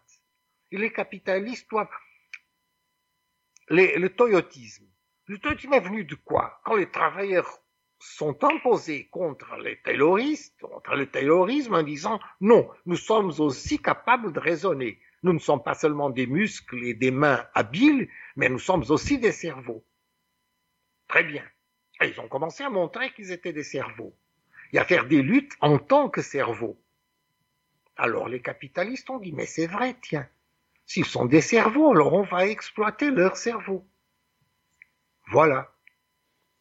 C'est-à-dire, les travailleurs ont créé un nouveau, une nouvelle, euh, comment dire, un nouveau terrain que les capitalistes ont été obligés de, reprendre en main ce nouveau terrain. Quand je parlais là, il y a trois siècles, au début de cette interview, de la lubérisation, voilà, les travailleurs maintenant essayent de répondre à ce nouveau terrain que les capitalistes ont repris en mhm. main. Et ils réussiront à faire quelque chose. Et ce quelque chose-là, éventuellement, les capitalistes feront une réponse à ça. Est-ce que c'est on revient, c'est du Sisyphe, mais c'est pas exactement du Sisyphe parce que le rocher ne tombe pas exactement du même côté de la montagne. Il tombe d'une autre façon, et quand il tombe, il n'est plus le même rocher. Il est un autre, il se transforme. Euh, c'est un Sisyphe plastique. À un moment donné, tu parles de socialisme barbarie. Alors moi, j'ai été très euh, très formé par, enfin, j'ai été euh, euh socialisme barbarie a beaucoup compté dans ma dans ma formation personnelle. Et tu dis, tu soulignes à propos de Céline Barry, et je trouve que c'est très très très important. Tu dis euh, que que ce, alors je résume hein, en substance. Tu dis en, en, substance que Céline Barry a surtout été capable d'analyser comment, en gros, les capitaux, enfin je résume, hein, comment les prolétaires étaient capables de faire fonctionner le capitalisme, donc manière plutôt négative les choses, c'est-à-dire voir comment ils ont ils ont pu intégrer les processus de management, euh, comment être euh, d'une certaine manière comment ils ont été dupés ou sont dupés ou étaient dupés ou ont voulu se duper d'ailleurs c'est plus compliqué. Et toi, tu soulignes plutôt, plutôt que de voir comment, d'une certaine manière, il pouvait rompre avec lui. Est-ce qu'on n'a pas, est-ce qu'on n'a pas, on a un angle d'attaque, un angle d'analyse qui est pas, qui est pas un peu tordu finalement? On a l'impression que euh, ce qu'on voit, c'est que de la récupération, alors qu'il faudrait peut-être voir que de la, du subvertissement ou la capacité à, à, rompre avec lui. Est-ce qu'on n'a pas un angle d'attaque qui est, qui est mauvais, ou un angle d'analyse qui est un peu toujours presque défaitiste d'une certaine manière ou toujours un peu euh, on voit le verre à moitié à moitié vide quoi? Oui, mais aussi c'est la question d'information parce que il y a deux choses là qui sont convergentes. D'un côté, ah, bien sûr l'information officielle, disons dominante, n'insiste pas sur, non, pas du tout. sur les luttes sociales et son efficacité. Bon. Aussi, elle le fait. Tu dois lire, par exemple, si tu lis très attentivement certains des articles de Economist ou de McKinsey et des choses comme ça, vraiment des, des, des, des accesseurs d'administration d'entreprise, là, oui, ils analysent très attentivement les luttes. Mais ça, c'est très peu de gens qui le lisent. Et hélas, euh, les gauchistes ne les lisent pas. Et donc, il y a un manque d'information de ce côté-là. Mais de l'autre côté, les travailleurs eux-mêmes euh, se méfient et sont discrets. C'est la, la vieille taupe. Elle est discrète. Je me souviens d'un débat que j'ai fait, enfin, euh, à la fin de mon activité, là. Et, avec, c'était un petit cours, trois jours. Et mais j'ose péter contre ces enquêtes. Là, cette manie sociologique de faire des enquêtes, je suis totalement contre ces enquêtes qui, pour moi, c'est une connerie, des grandes conneries. Tu vois, une critique aux enquêtes parfaites faite par Niels Bohr, là, le fondateur du modèle quantique du, oui. de l'atome, n'est-ce pas, avec ses trois articles 913. Niels Bohr fait, fait une très intéressante critique des enquêtes quand il, euh, dans un livre, il met dans quel, deux chapitres, comment on peut euh, analyser des questions pas du tout de physique, mais sur la même perspective de, de la euh, loi de, enfin, d'Eisenberg, mais que lui il fait d'une autre façon, n'est-ce pas? Mm. C'est très intéressant, cette critique, je partage complètement. Mais enfin, ce que je disais là, dans, je disais que ces filles, parce qu'en général, c'est des femmes qui sont dans ces départements, c'est des étudiantes, bien plus que des étudiants, vont faire ces enquêtes et demandent aux travailleurs, alors est-ce que vous luttez contre le patron? Non, non, jamais. Pas du tout. J'exagérais un peu pour les faire rigoler. Mais enfin, après on est allé boire un pot euh, dans une brasserie un autre prof et quelques étudiants qui étaient là, il y avait un vieux monsieur, disons, qui correspondait exactement à ce cas-là dont j'ai parlé tout à l'heure, du, du, du, du, gars euh, mis dehors de la boutique, là, à cause de, du toyotisme et qui décide pour... Mais il était déjà plus âgé que ça. Euh, de suivre des cours universitaires. Il était un ancien métallurgiste. Et il m'a dit, ah, j'ai bien rigolé, vous avez raconté ça, parce qu'on a eu pas mal d'étudiantes qui faisaient des enquêtes, posaient des questions de ce genre, et on leur répondait toujours non, non, nous on fait rien. Et elles étaient très désolées trouver des travailleurs complètement passifs. Bien sûr qu'ils vont pas dire comment ils font les luttes et quelles sont les façons. Je me souviens d'un autre débat euh, sur le taylorisme, je me souviens d'un gars qui a parlé, enfin qui a fait une, communication, était un ouvrier, et qui a dit, mais cette question de la machine euh, euh, comment dit-on en français, la machine subjuguée, non, on dit pas subjuguée, euh, mhm. contrôler, la machine qui contrôle le travailleur et la machine qui, qui contrôle le temps du travail du travailleur. Mhm. Mais ça, c'était autrefois. Nous, on savait déjà, quand nous avons commencé à travailler, on savait déjà comment, comment ne pas être contrôlé par la machine. C'était très curieux, son intervention de ce gars-là, parce qu'il était enfin, au, au juste début du, du, toyotisme, on voyait bien pourquoi les, les, patrons ont eu besoin de changer de... parce que les travailleurs ont, ont, su comment contrôler les machines. Alors il faut, il faut changer de terrain. Oui, mais c'est marrant parce que tu dis... Toujours changer de terrain. Toujours.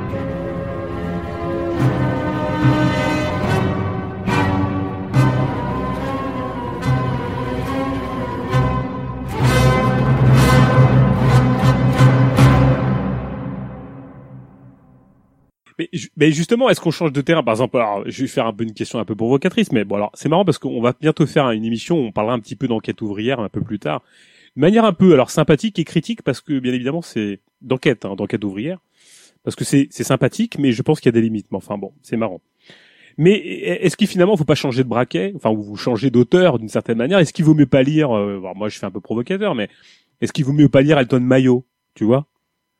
Est-ce qu'il vaut mieux pas lire, euh, je sais pas. Alors après, euh, James Burnham, il a eu un parcours de socialiste, mais est-ce qu'il vaut mieux pas lire euh, la révolution managériale de de de de, de, Burnham ou euh, ou Elton Mayo pour en comprendre pour comprendre plus quoi, pour comprendre mieux, plutôt que de, de plutôt que de se regarder le nombril d'une certaine manière?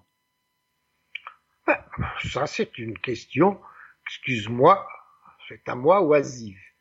Car qu'est-ce que je lis tous les jours? Oui, oui, je sais. Je lis Economist. Bah oui, tu lis pas des, tu lis pas des pamphlets gauchistes, c'est sûr. Bah, je lis. Quelquefois. Je lis, je, je parle ce que je suis abonné. Oui. El País, euh, c'est quoi, centre, centre gauche, quoi.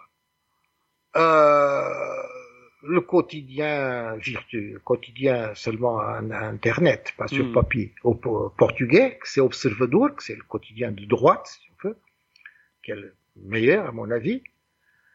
Euh, je ne lis que des, que des choses comme ça, des choses sérieuses, comme, je les appelle. Mais c'est là, que j'apprends. Ouais, mais bien sûr. Bien sûr. Mais bien sûr. Mais,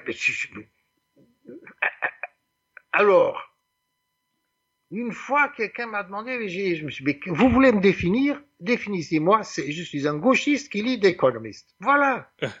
C'est là que je prends tout ce que je connais.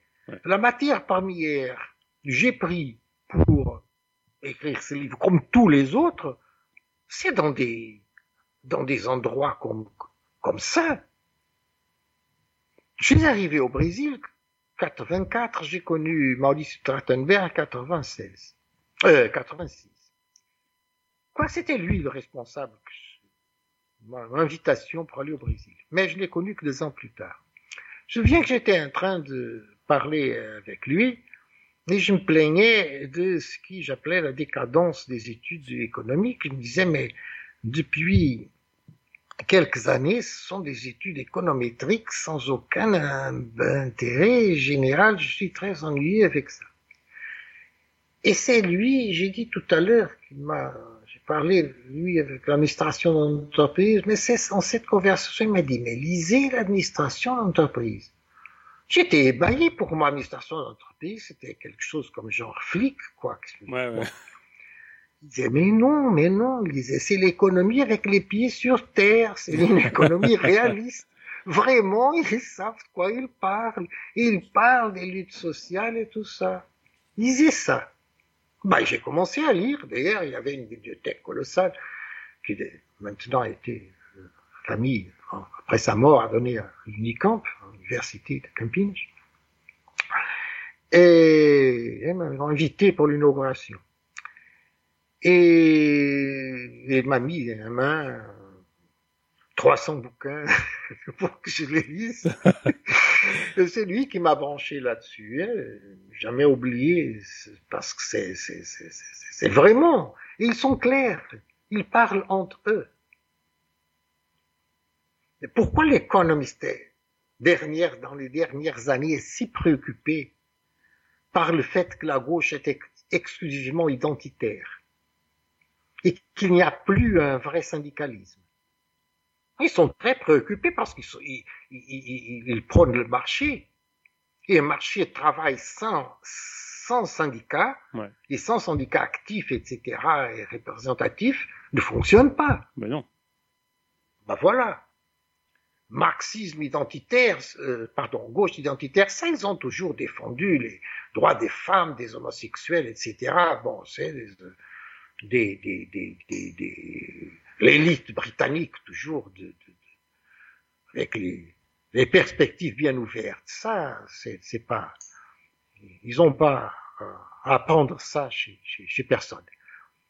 Euh, alors, ils donnent plein plein d'informations sur la façon dont, par les réseaux sociaux, sont en train de se reconstituer dans certains pays des plateformes qui peuvent fonctionner comme des syndicats. Ouais, ouais. Bah, ça c'est euh, la bibliographie que j'ai pris pour écrire capitalisme syndical, c'est-à-dire les investissements capitalistes et syndicats, un plus d'études concrètes par l'autre co-auteur qui connaît très bien, en tant qu'avocat syndical, connaît très bien ce qui se passe au Brésil, mais sinon, c'est dans, dans Fortune, dans Economist, dans, bah, bah, dans, dans, dans, dans, toutes ces, ces, ces, Non, non, non, je lis pas des, des, des, des, des, pamphlets de, de gauchistes. Ils, ou ils délirent, ou alors ils disent des choses que c'est les choses qu'ils veulent croire. Ils, ils ont besoin de ce, de ce, de ce... Je, je, ne lis pas les, les, les, les, les, les écrits des, des, comment on appelle ça, les témoins de Jéhovah et des trucs comme ça. Je perds pas le temps. Alors, oh non, mais tu rigoles, mais c'est vrai, c'est les témoins de Jéhovah de gauche. Oui, oui, non, mais t'as raison. Bah, c'est pas sympathique ma part de le dire. Non, mais on peut le dire. Il y, a, il, y a, il y a, le côté apocalyptique euh, du, du, du, marxisme est assez désolant, hein, ça c'est sûr. Bon. Quand j'étais jeune, il disait que le, que le capitalisme allait, allait, finir demain. Ouais. Maintenant, on a évolué, c'est le progrès. Ils disent que le capitalisme c'est fini avant-hier. Ouais, ouais. Sauf que les travailleurs ne sont pas rendus compte, mais c'est fini. Bah oui. Maintenant, c'est fictif. C'est un capital fictif. Bon. Parfait. Des travailleurs fictifs, en travaillant pour un capital fictif. Bon, peut-être bien. Euh, bon, on revoit les, les gens sur sur sur, sur le texte, mais moi, moi, je, ça me pose la, la question du, du, du, passage au communisme. Euh, il a été de bon ton dans euh, dans le marxisme euh, hétérodoxe, on va dire comme ça, de penser le communisme euh, d'une certaine manière. Alors euh, sans étapes, euh, sans, sans, sans dérouler, sans process, d'une certaine manière, comme un peu quelque chose qui se vient, qui viendrait par l'opération du Saint-Esprit, comme je disais au début. Et ce qu'on voit dans ton texte, quand même, c'est quelque chose de, comme je disais, de, de, de rugueux, de, de complexe, de, de foisonnant, de contradictoire, de d'ambivalent, d'ambigu. Voilà. Euh, Est-ce que pour autant on peut parler de transition? Est-ce que tu vois le communisme comme quelque chose de où on peut en par encore parler de, de transition de phase de transition? non, non, je ne vois pas. oui. Euh, oui, à l'époque, oui, on croyait, ouais. bon, Marx, mais dans son époque, il a bien contribué à faire avancer les choses et tout.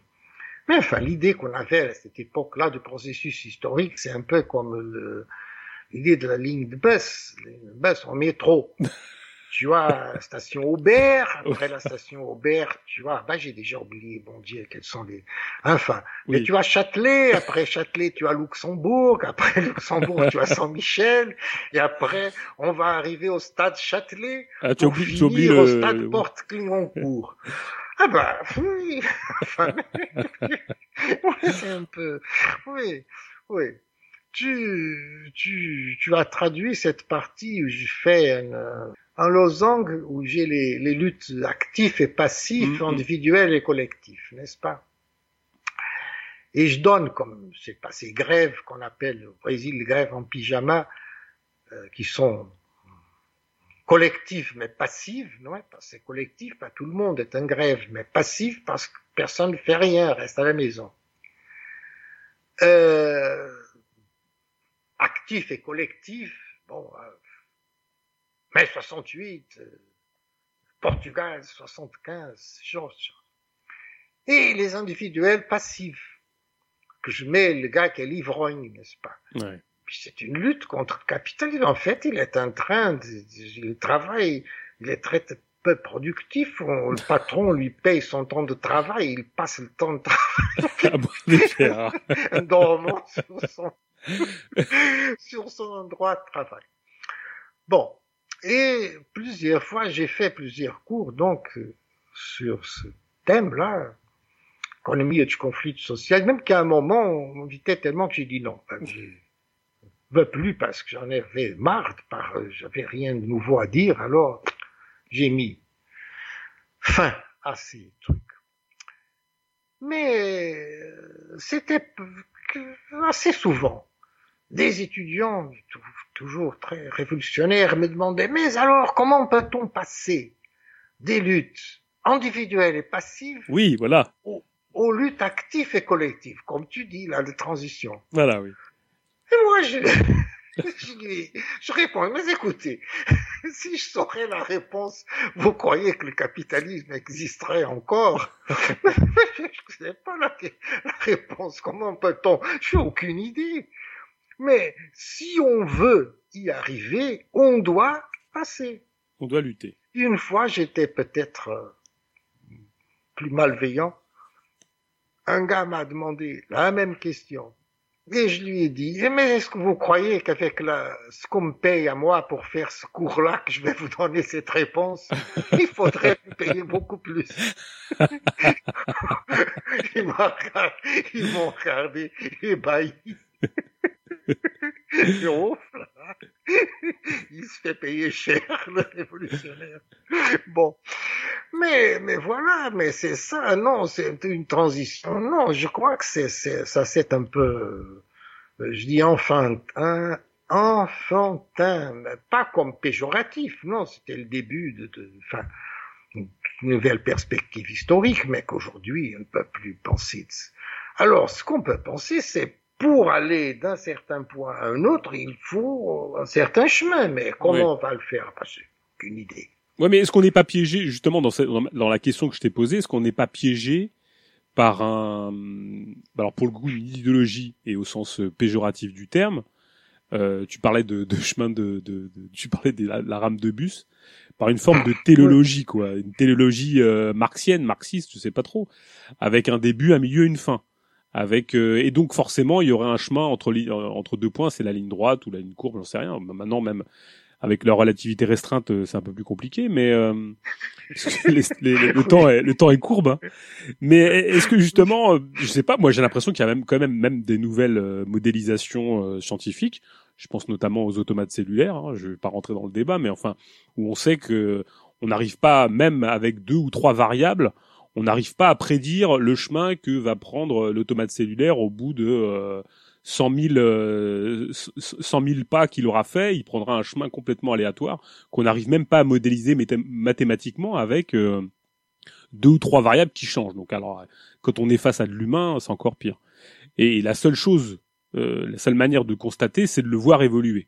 Est-ce que est-ce que c'est pas ça que finalement auquel on est contraint de se plier, c'est-à-dire que la seule chose à faire, c'est d'acter. Et comme dirait, on va reprendre le mot d'Engels, euh, pour faire la révolution, il faut la faire, quoi. Hein.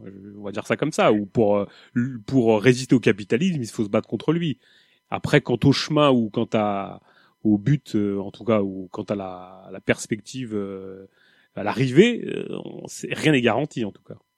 Est-ce qu'on n'est pas contraint d'abandonner un peu ce, ce logiciel télélogique marxien de à la fois des stades euh, prédéfinis et de son but ultime. Oui, oui, voilà, abandonné bien sûr, mais je crois pas que ça soit très préjudiciel parce que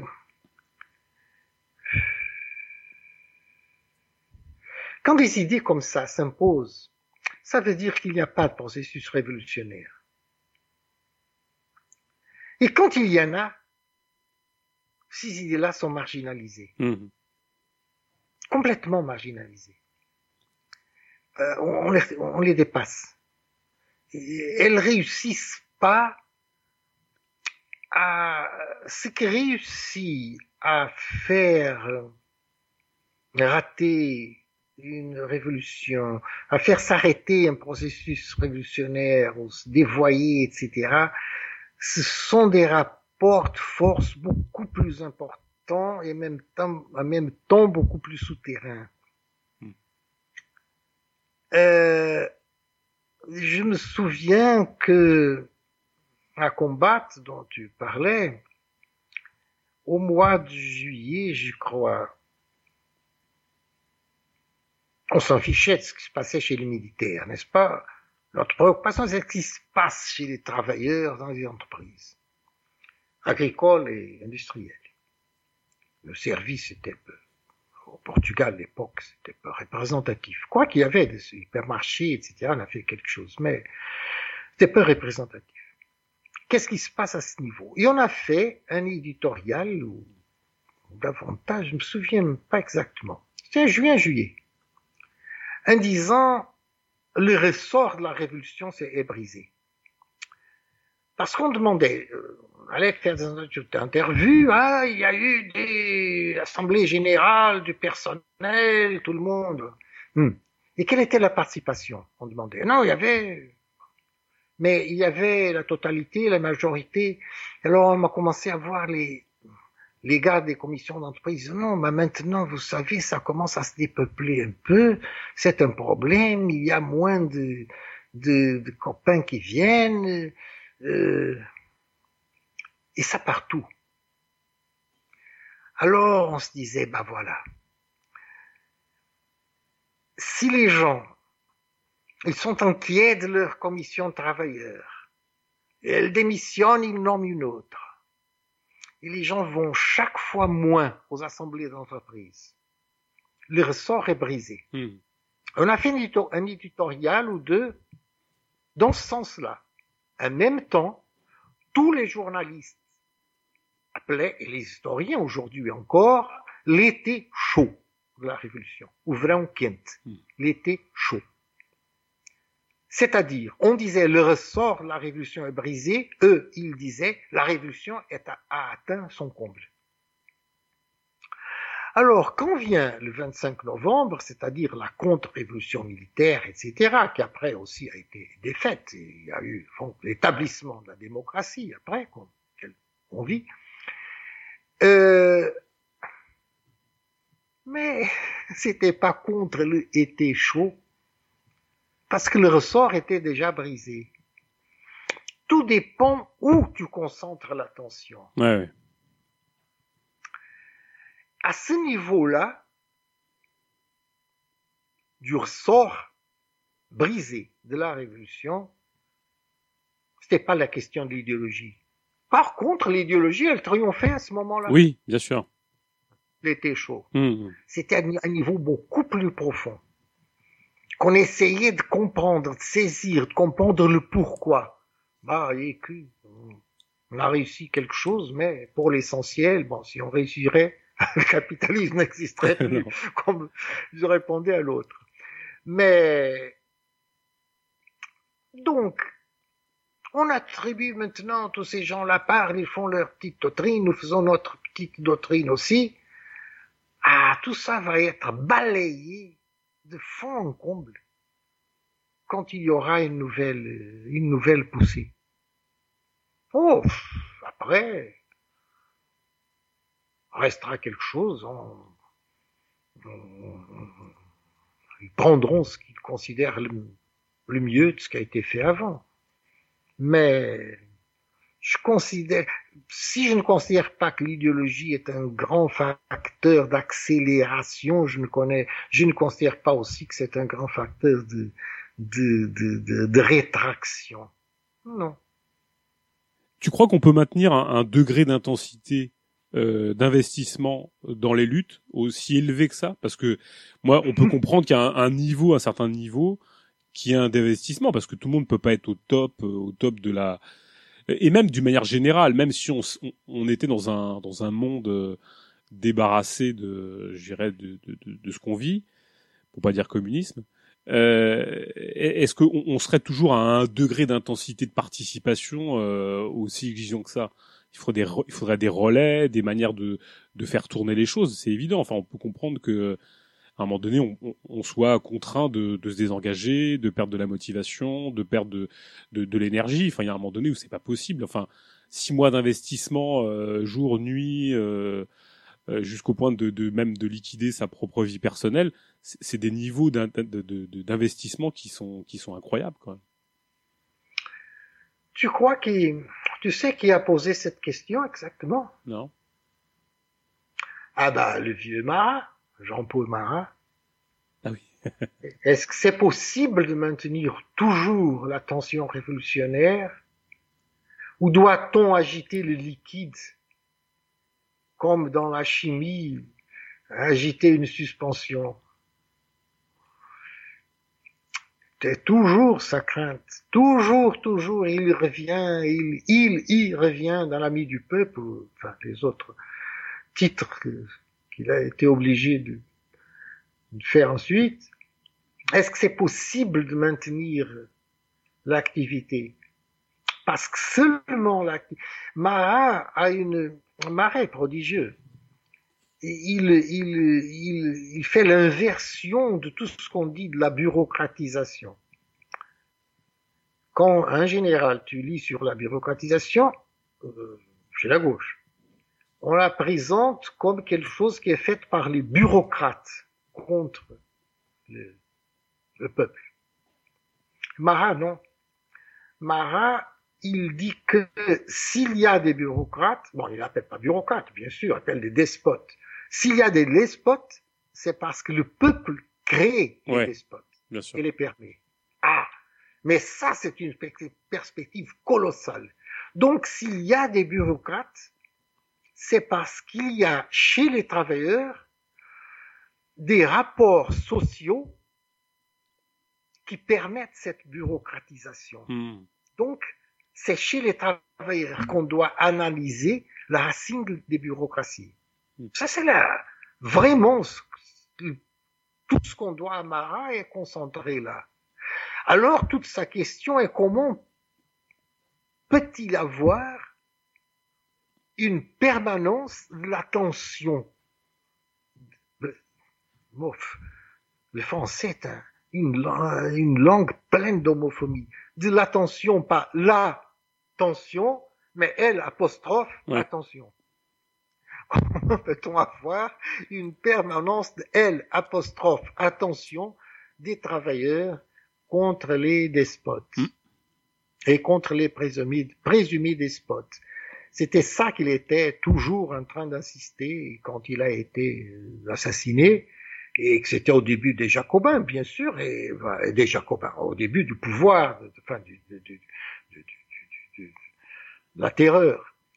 Euh, et lui, qu'est-ce qu'il propose? Mais Il propose rien, il propose des choses invraisemblables, comme par exemple qu'on ait, les- on, ait un despote, mais en même temps que les représentants du peuple soient avec des pistolets euh, à la tête du despote pour le cas où il manque. C'est bon, mais c'est- c'est pas vraiment une solution. Non, pas forcément. Mais, mais, mais, mais le problème est, est celui-là.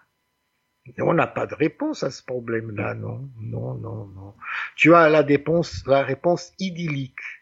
Que c'est, ah, mais alors, ce sera différent. Oui, Parce voilà. qu'alors, les gens seront autres. Et auront une autre psychologie. Ah bah, bah, ben, Oui, non, mais ça c'est non mais, non, mais ça c'est c'est le, le, le problème. euh, Enfin, c'est c'est une, une pirouette. C'est une pirouette. On peut Ouais. répondre à ça à toutes les Oui, questions. c'est la fait. pirouette, oui, bien sûr. Bien sûr. Ils seront autres. Ah bah, mais s'ils seront Oui, autres, alors, bah oui, oui. Alors parfait, C'est- résolu. Oui. Il n'y a pas de problème. Et je- Non, mais ils sont pas, ils sont pas l'autre. Comment est-ce? Je sais pas, je sais pas. Oui, mais alors, Donc, et, justement, tu disais, tu disais que l'idéologie, enfin, tu minorais le, le rôle de l'idéologie, mais alors, euh, pour euh, rebondir, tu disais que, euh, enfin, on parlait tout à l'heure d'identité.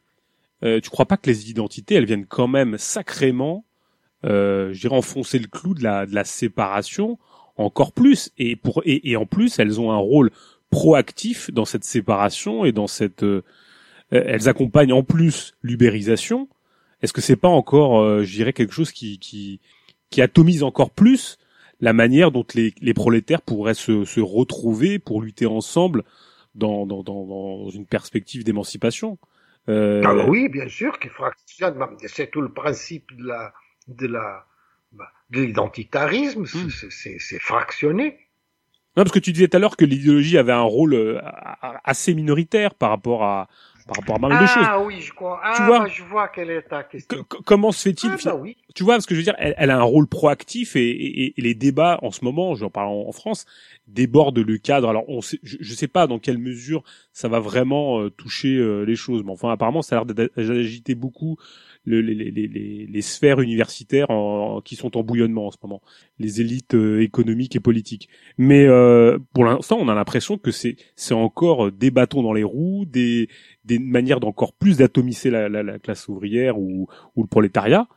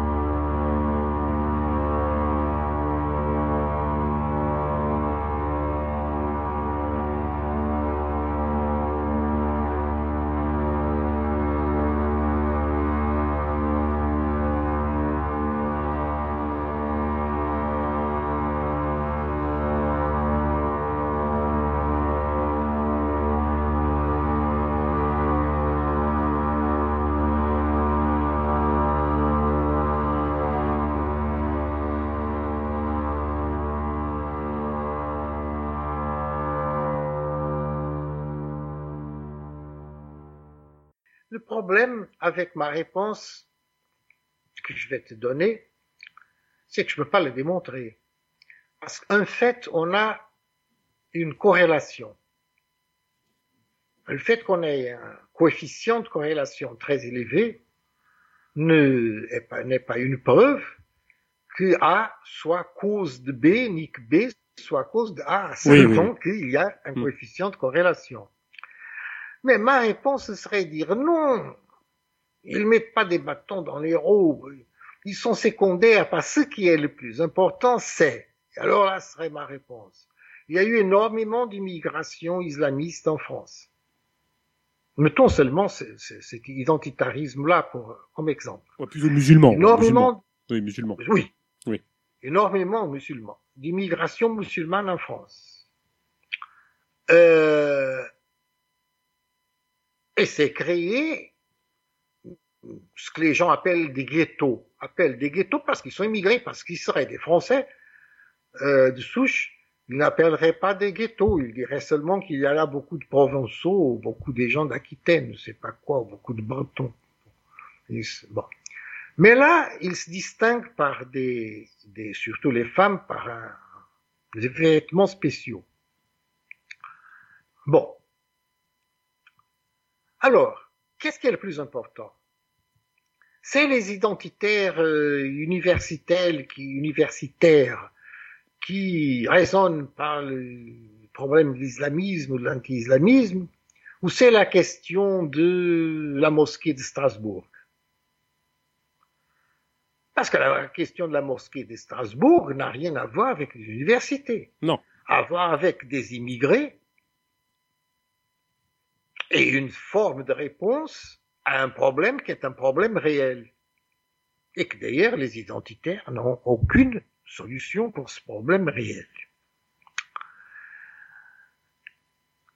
J'ai pas de possibilité de démontrer que la mosquée de Strasbourg n'est pas un effet, mais, un, mais une cause de l'identitarisme. Tu vois ce que je veux dire? Mmh. À mon avis, c'est elle la cause. C'est-à-dire le niveau auquel surgit le problème de la mosquée de Strasbourg, à mon avis, est la cause. Et c'est à, ce niveau-là que je porte mon attention. Maintenant, est-ce que j'ai tort? Enfin, je ne sais pas. Pas la possibilité, comme je dis, de démontrer. C'est une corrélation. Comment pff, Je dis, à mon avis, c'est plus utile euh, en tant qu'outil d'analyse euh, de prendre cette pers- perspective. Bon, mais c'est le plus que je peux, c'est le plus que je peux dire.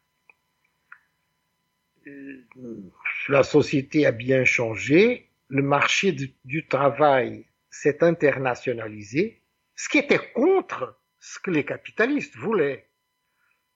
Je me souviens d'avoir écrit des livres il y a une trentaine, quarantaine d'années où je pouvais dire encore que les, que les capitalistes ont, réussi à maintenir le marché, les marchés de travaux nationaux. Et à l'époque, c'était exact. Ils n'ont plus réussi.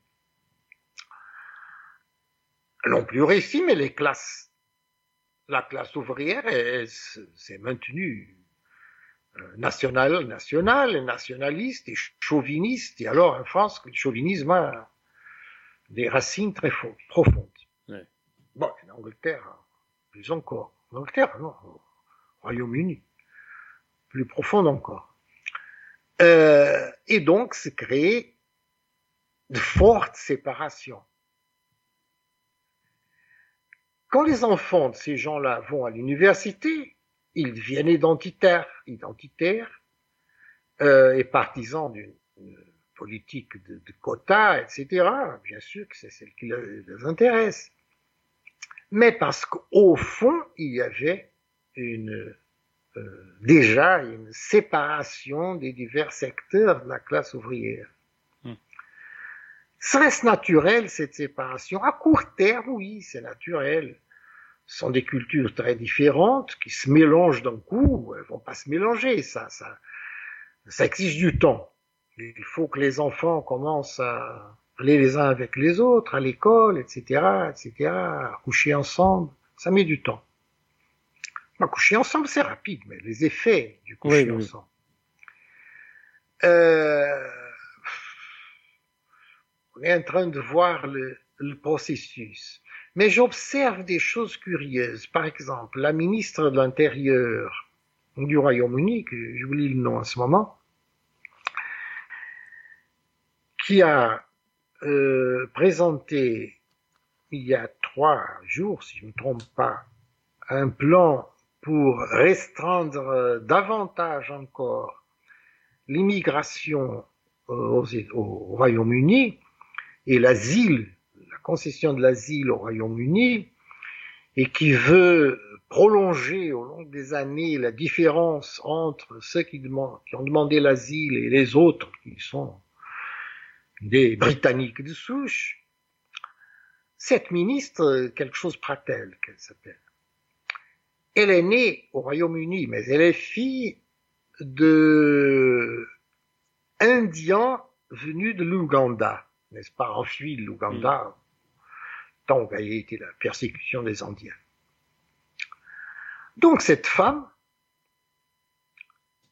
qui n'est pas blanche du tout, qui est fille d'immigrés, d'immigrés qui ont eu bénéficié de l'asile politique,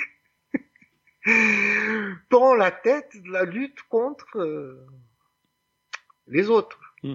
Elle est un bon exemple de que l'identitarisme ne résout rien. Ils rentrent, ils, deviennent une nouvelle élite et ils fonctionnent comme les vieilles élites. Bien sûr. Mais les Indiens qui et Ougandais qui demandent l'asile. Ils vont apprendre ça tout de suite Non, ça va demander du temps. mais est-ce que c'est pas ça le problème, João? À une époque, euh, quand on était prolétaire et révolutionnaire, ou, ou d'une autre extraction, en, fait, on, rêvait d'une d'abolir euh, sa propre condition, pas de de gravir l'échelle sociale euh, pour devenir euh, le, le, patron, le maître ou le ou le ou le président, tu vois. Est-ce qu'il n'y a pas un problème de référentiel, de, de perspective qui n'est plus présente? Enfin, le, le, prolétaire qui, qui rêve de devenir riche, bien sûr, on peut comprendre. Enfin, tu vois, d'une certaine manière mais l'esclave le, qui veut devenir un maître à la place du maître. Euh, euh, il n'y avait pas de mobilité sociale à cette époque-là. Il n'y avait aucune mobilité sociale. Oui, oui. Tu veux dire qu'on a plus de mobilité sociale et donc ça donne la possibilité aux aspirations de, de se mettre en, de, enfin. Bien sûr, le capitalisme a vu a, vu le besoin d'avoir une mobilité sociale. Tu lis l'économiste, tu vois que c'est une de ses grandes préoccupations. C'est l'absence de mobilité sociale au Royaume-Uni, notamment en Angleterre.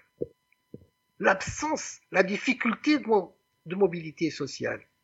Tout le temps, ils parlent de ça. Parce qu'ils défendent le marché, la concurrence. Et pour eux, la, mobilité sociale, bah, bah, bien sûr. C'est le marché. C'est la concurrence, bien, sûr. les meilleurs qui triomphent et qui, et qui montent. Bon. Euh, ils voient le triomphe des, des, des, des, vieilles, des vieilles élites toujours le triomphe des vieilles, des vieilles élites. Alors autant, bah, je lis Dickens. Est-ce que tu peux t'imaginer qu'un personnage de Dickens non, non, je crois pas. un patron Non. Ou, ou rêver d'être un patron non, non, non, dans cette misère affreuse où il vivait. Peut-être qu'aujourd'hui, il pense, mais un patron. Mais les patrons sont si hauts Là, tu ne peux pas y arriver, bien sûr. Non, non. Mais voilà, mais c'est ça. On présente euh, l'élite des travailleurs élites, disons, les travailleurs mieux payés, on leur, on les présente comme déjà une autre classe là. On appelle classe moyenne. Exactement. Pas? La, la, la, la, métaphore, la vieille métaphore est toujours montée une, une échelle qui descend, n'est-ce pas? Oui. Bon, c'est ça la mobilité sociale, monter une échelle qui descend. Alors, eux, ils sont travailleurs, ils ne changent pas de classe, les autres qui, qui font l'université, etc. À la fin de tout ça, ils continuent à être travailleurs, mais d'une plus-value relative, très sophistiquée. Et ils voient, ils, ils voient ça comme un, comme un, un, une montée sociale, oui, une montée sociale, hmm. ils, sont plus respectés, ils gagnent davantage, etc., etc. Mais ça, c'est le capitalisme qui a réussi à s'adapter. Et donc, le paradis a réussi aussi à s'adapter. Je dis ça assez souvent. Personne, si aujourd'hui on, on à une lutte et tu mettrais ça dans des pamphlets, l'idée du paradis, paradis ouvrier, qu'on aurait en 1848, en France, personne n'y voudrait y vivre. Ce serait une horreur. C'est clair. Qui va, qui veut aller habiter au phalanstère Bon, bon Dieu, quelle horreur. C'est clair. Alors, chaque, à chaque époque, son paradis. Et pour, euh, pour, pour, pour conclure, j'ai une, une dernière question.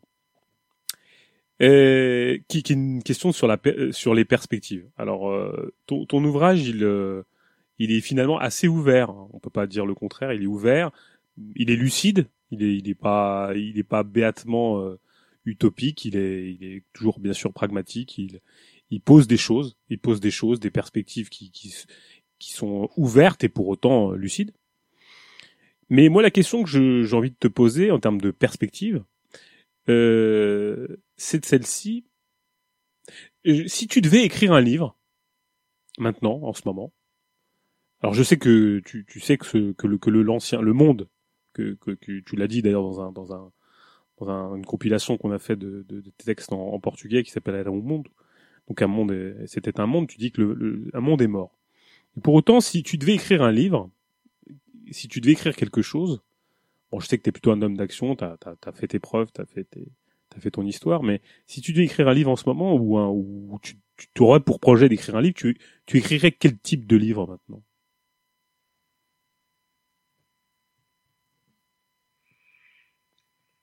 Je suis en train de, je viens de terminer il y a deux trois jours une chose que je suis en train de publier, un feuilleton, disons, sur Internet, sur l'art, hmm. qui s'appelle Art et Miroir. C'est un portugais, Art oui.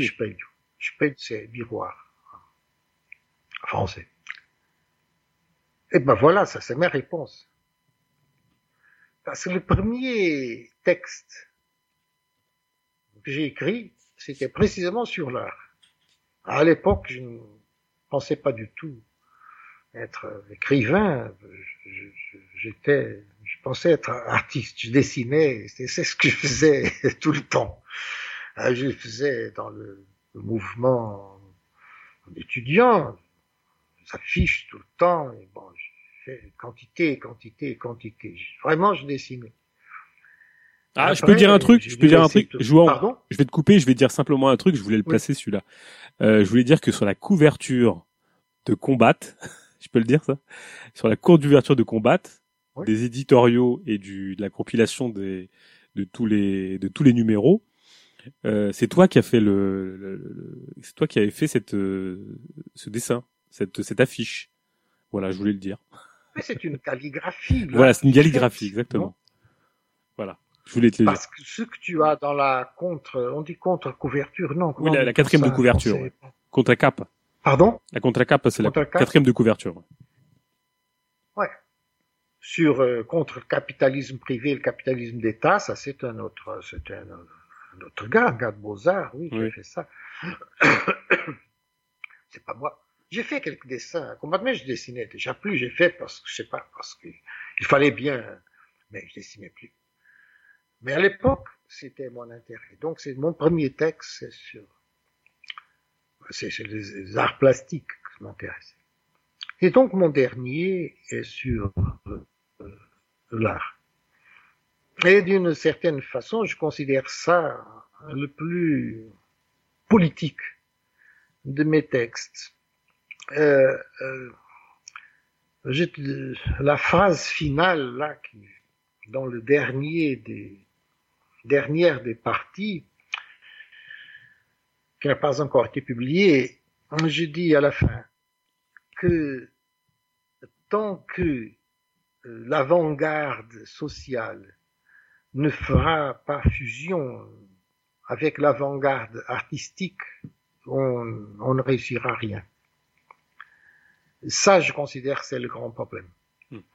Qu'il faut fusionner l'avant-garde sociale, l'avant-garde politique.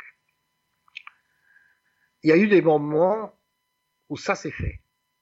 Pour moi, si vraiment on peut, on parle de la révolution russe, etc., la révolution d'octobre, octobre, la révolution était bien plus longue qu'octobre. Hmm.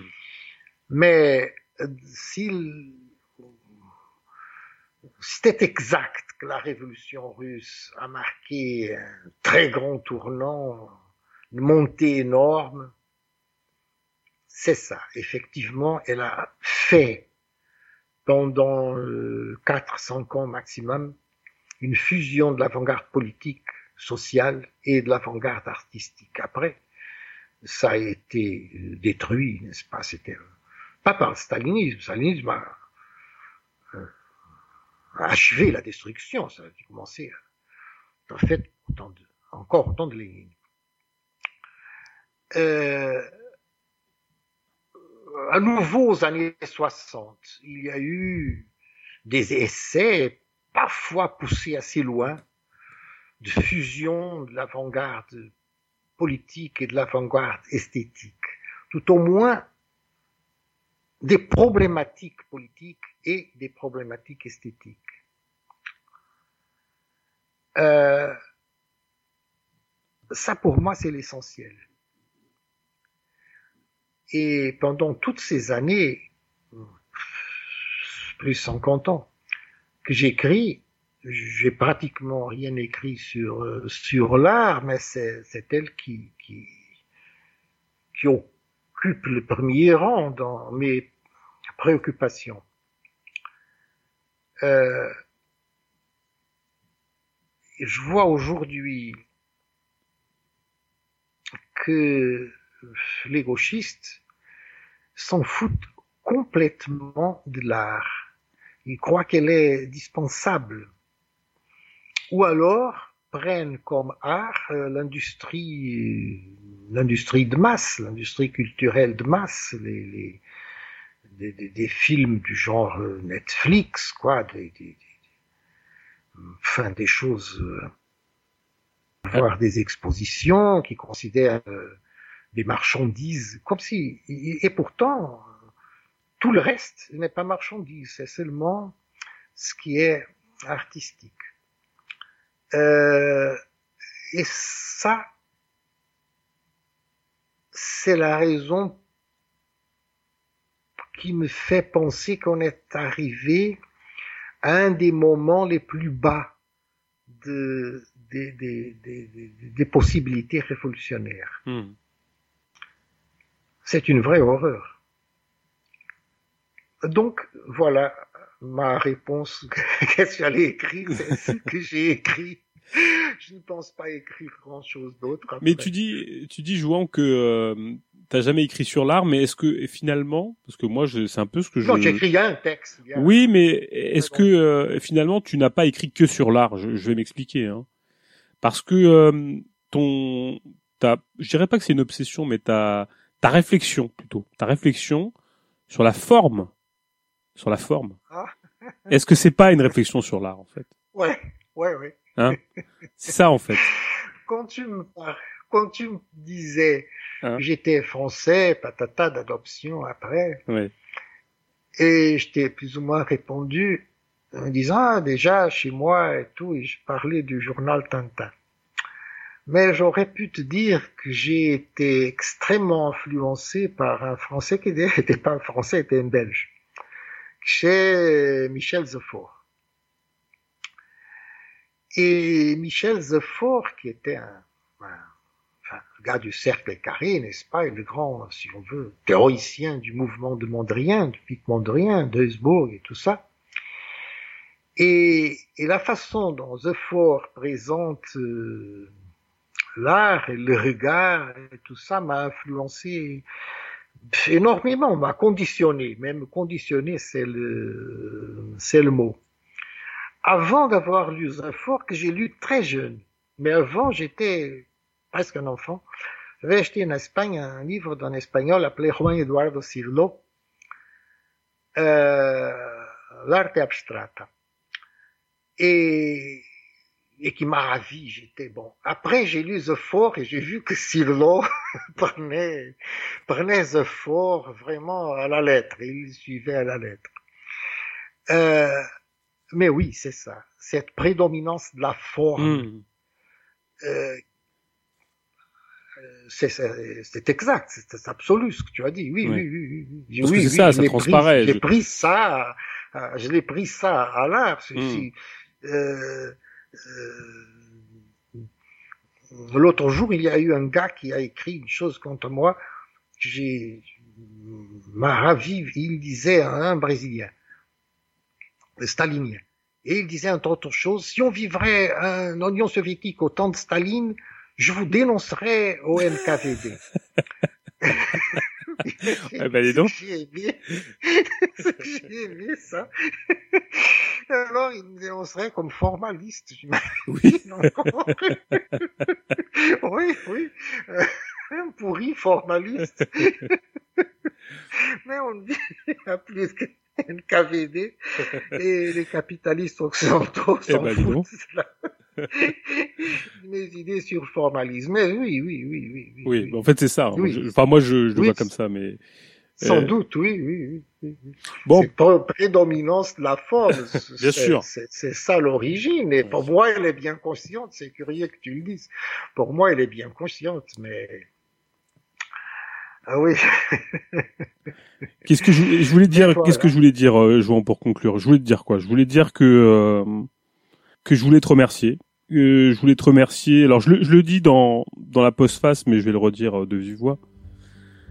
Euh, je voulais te remercier pour pour toutes les heures, euh, les échanges, euh, les corrections que tu as bien voulu faire de, du texte, des, du vin de la Lantejo que qu'on a partagé souvent. Euh, hein, je pense à On des choses. On Voilà. n'a pas parlé des vins de Doro. Du dos aussi.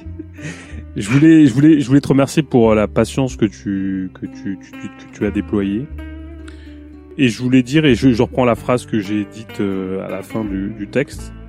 Je pouvais dire que maintenant que si le but était tout, maintenant je ne puis plus dire que le chemin n'est rien. Donc euh, je voulais te remercier beaucoup, Jouan, de tout ce, de tout le temps que tu m'accordes à chaque fois. Et euh, j'invite bah, les gens qui, qui sont intéressés à lire le texte parce que je pense que c'est un texte. euh, Enfin moi, ça m'a énormément marqué. Ça m'a marqué dans mon dans mon parcours politique. Puis euh, il est à l'image de, de- du, propos de Joan Bernardo, c'est-à-dire euh, joyeux, euh, riant et et artistique. Voilà. Donc merci beaucoup, Jouan, de, de la du temps que tu que tu donnes et que Mais le Voilà. temps se donne les uns aux autres. je sais pas si c'est je sais pas si c'est la chose la mieux partagée dans nos dans nos époques. Eh ben, ben, oui. Sincèrement. C'est un échange. Donc merci beaucoup. Et puis euh, il y a, il y a d'autres choses à traduire là. Je, je vais je vais le faire. Je sais pas quand, mais je vais le faire. Euh, tu sais très bien, il y a un truc que je dois faire, mais c'est un truc euh, monumental, enfin monumental. Mais que tu me donnes des explications. Donc en fait, c'est pour ça, c'est que ce que je te dis là en ce moment, c'est qu'il va falloir que euh, tu tu prennes du temps face à la mer avec des bouteilles. voilà, La Donc- mer, la bouteille, la mer et les bouteilles, oui, voilà. La mer, des bouteilles, un cigare. Et un cigare, exactement. Voilà, un petit cigarillo. Face au soleil qui se couche, ça sera parfait. D'autre sinon le communisme Bah, e- exactement. Non, mais je pense qu'on est sur la bonne voie, là. Ben voilà. Moi- Au, moins, au moins, ça commence bien. Exactement. Moi, je, je me suis dit, je me rappelle d'un bar qu'on a fait à Lisbonne. Je, je- je suis sûr qu'on n'était pas loin du communisme. Bon, le prix, par contre, le prix de la bière était un peu cher, mais, mais on n'était pas loin. À la cinquième ou la sixième, ça peut arriver.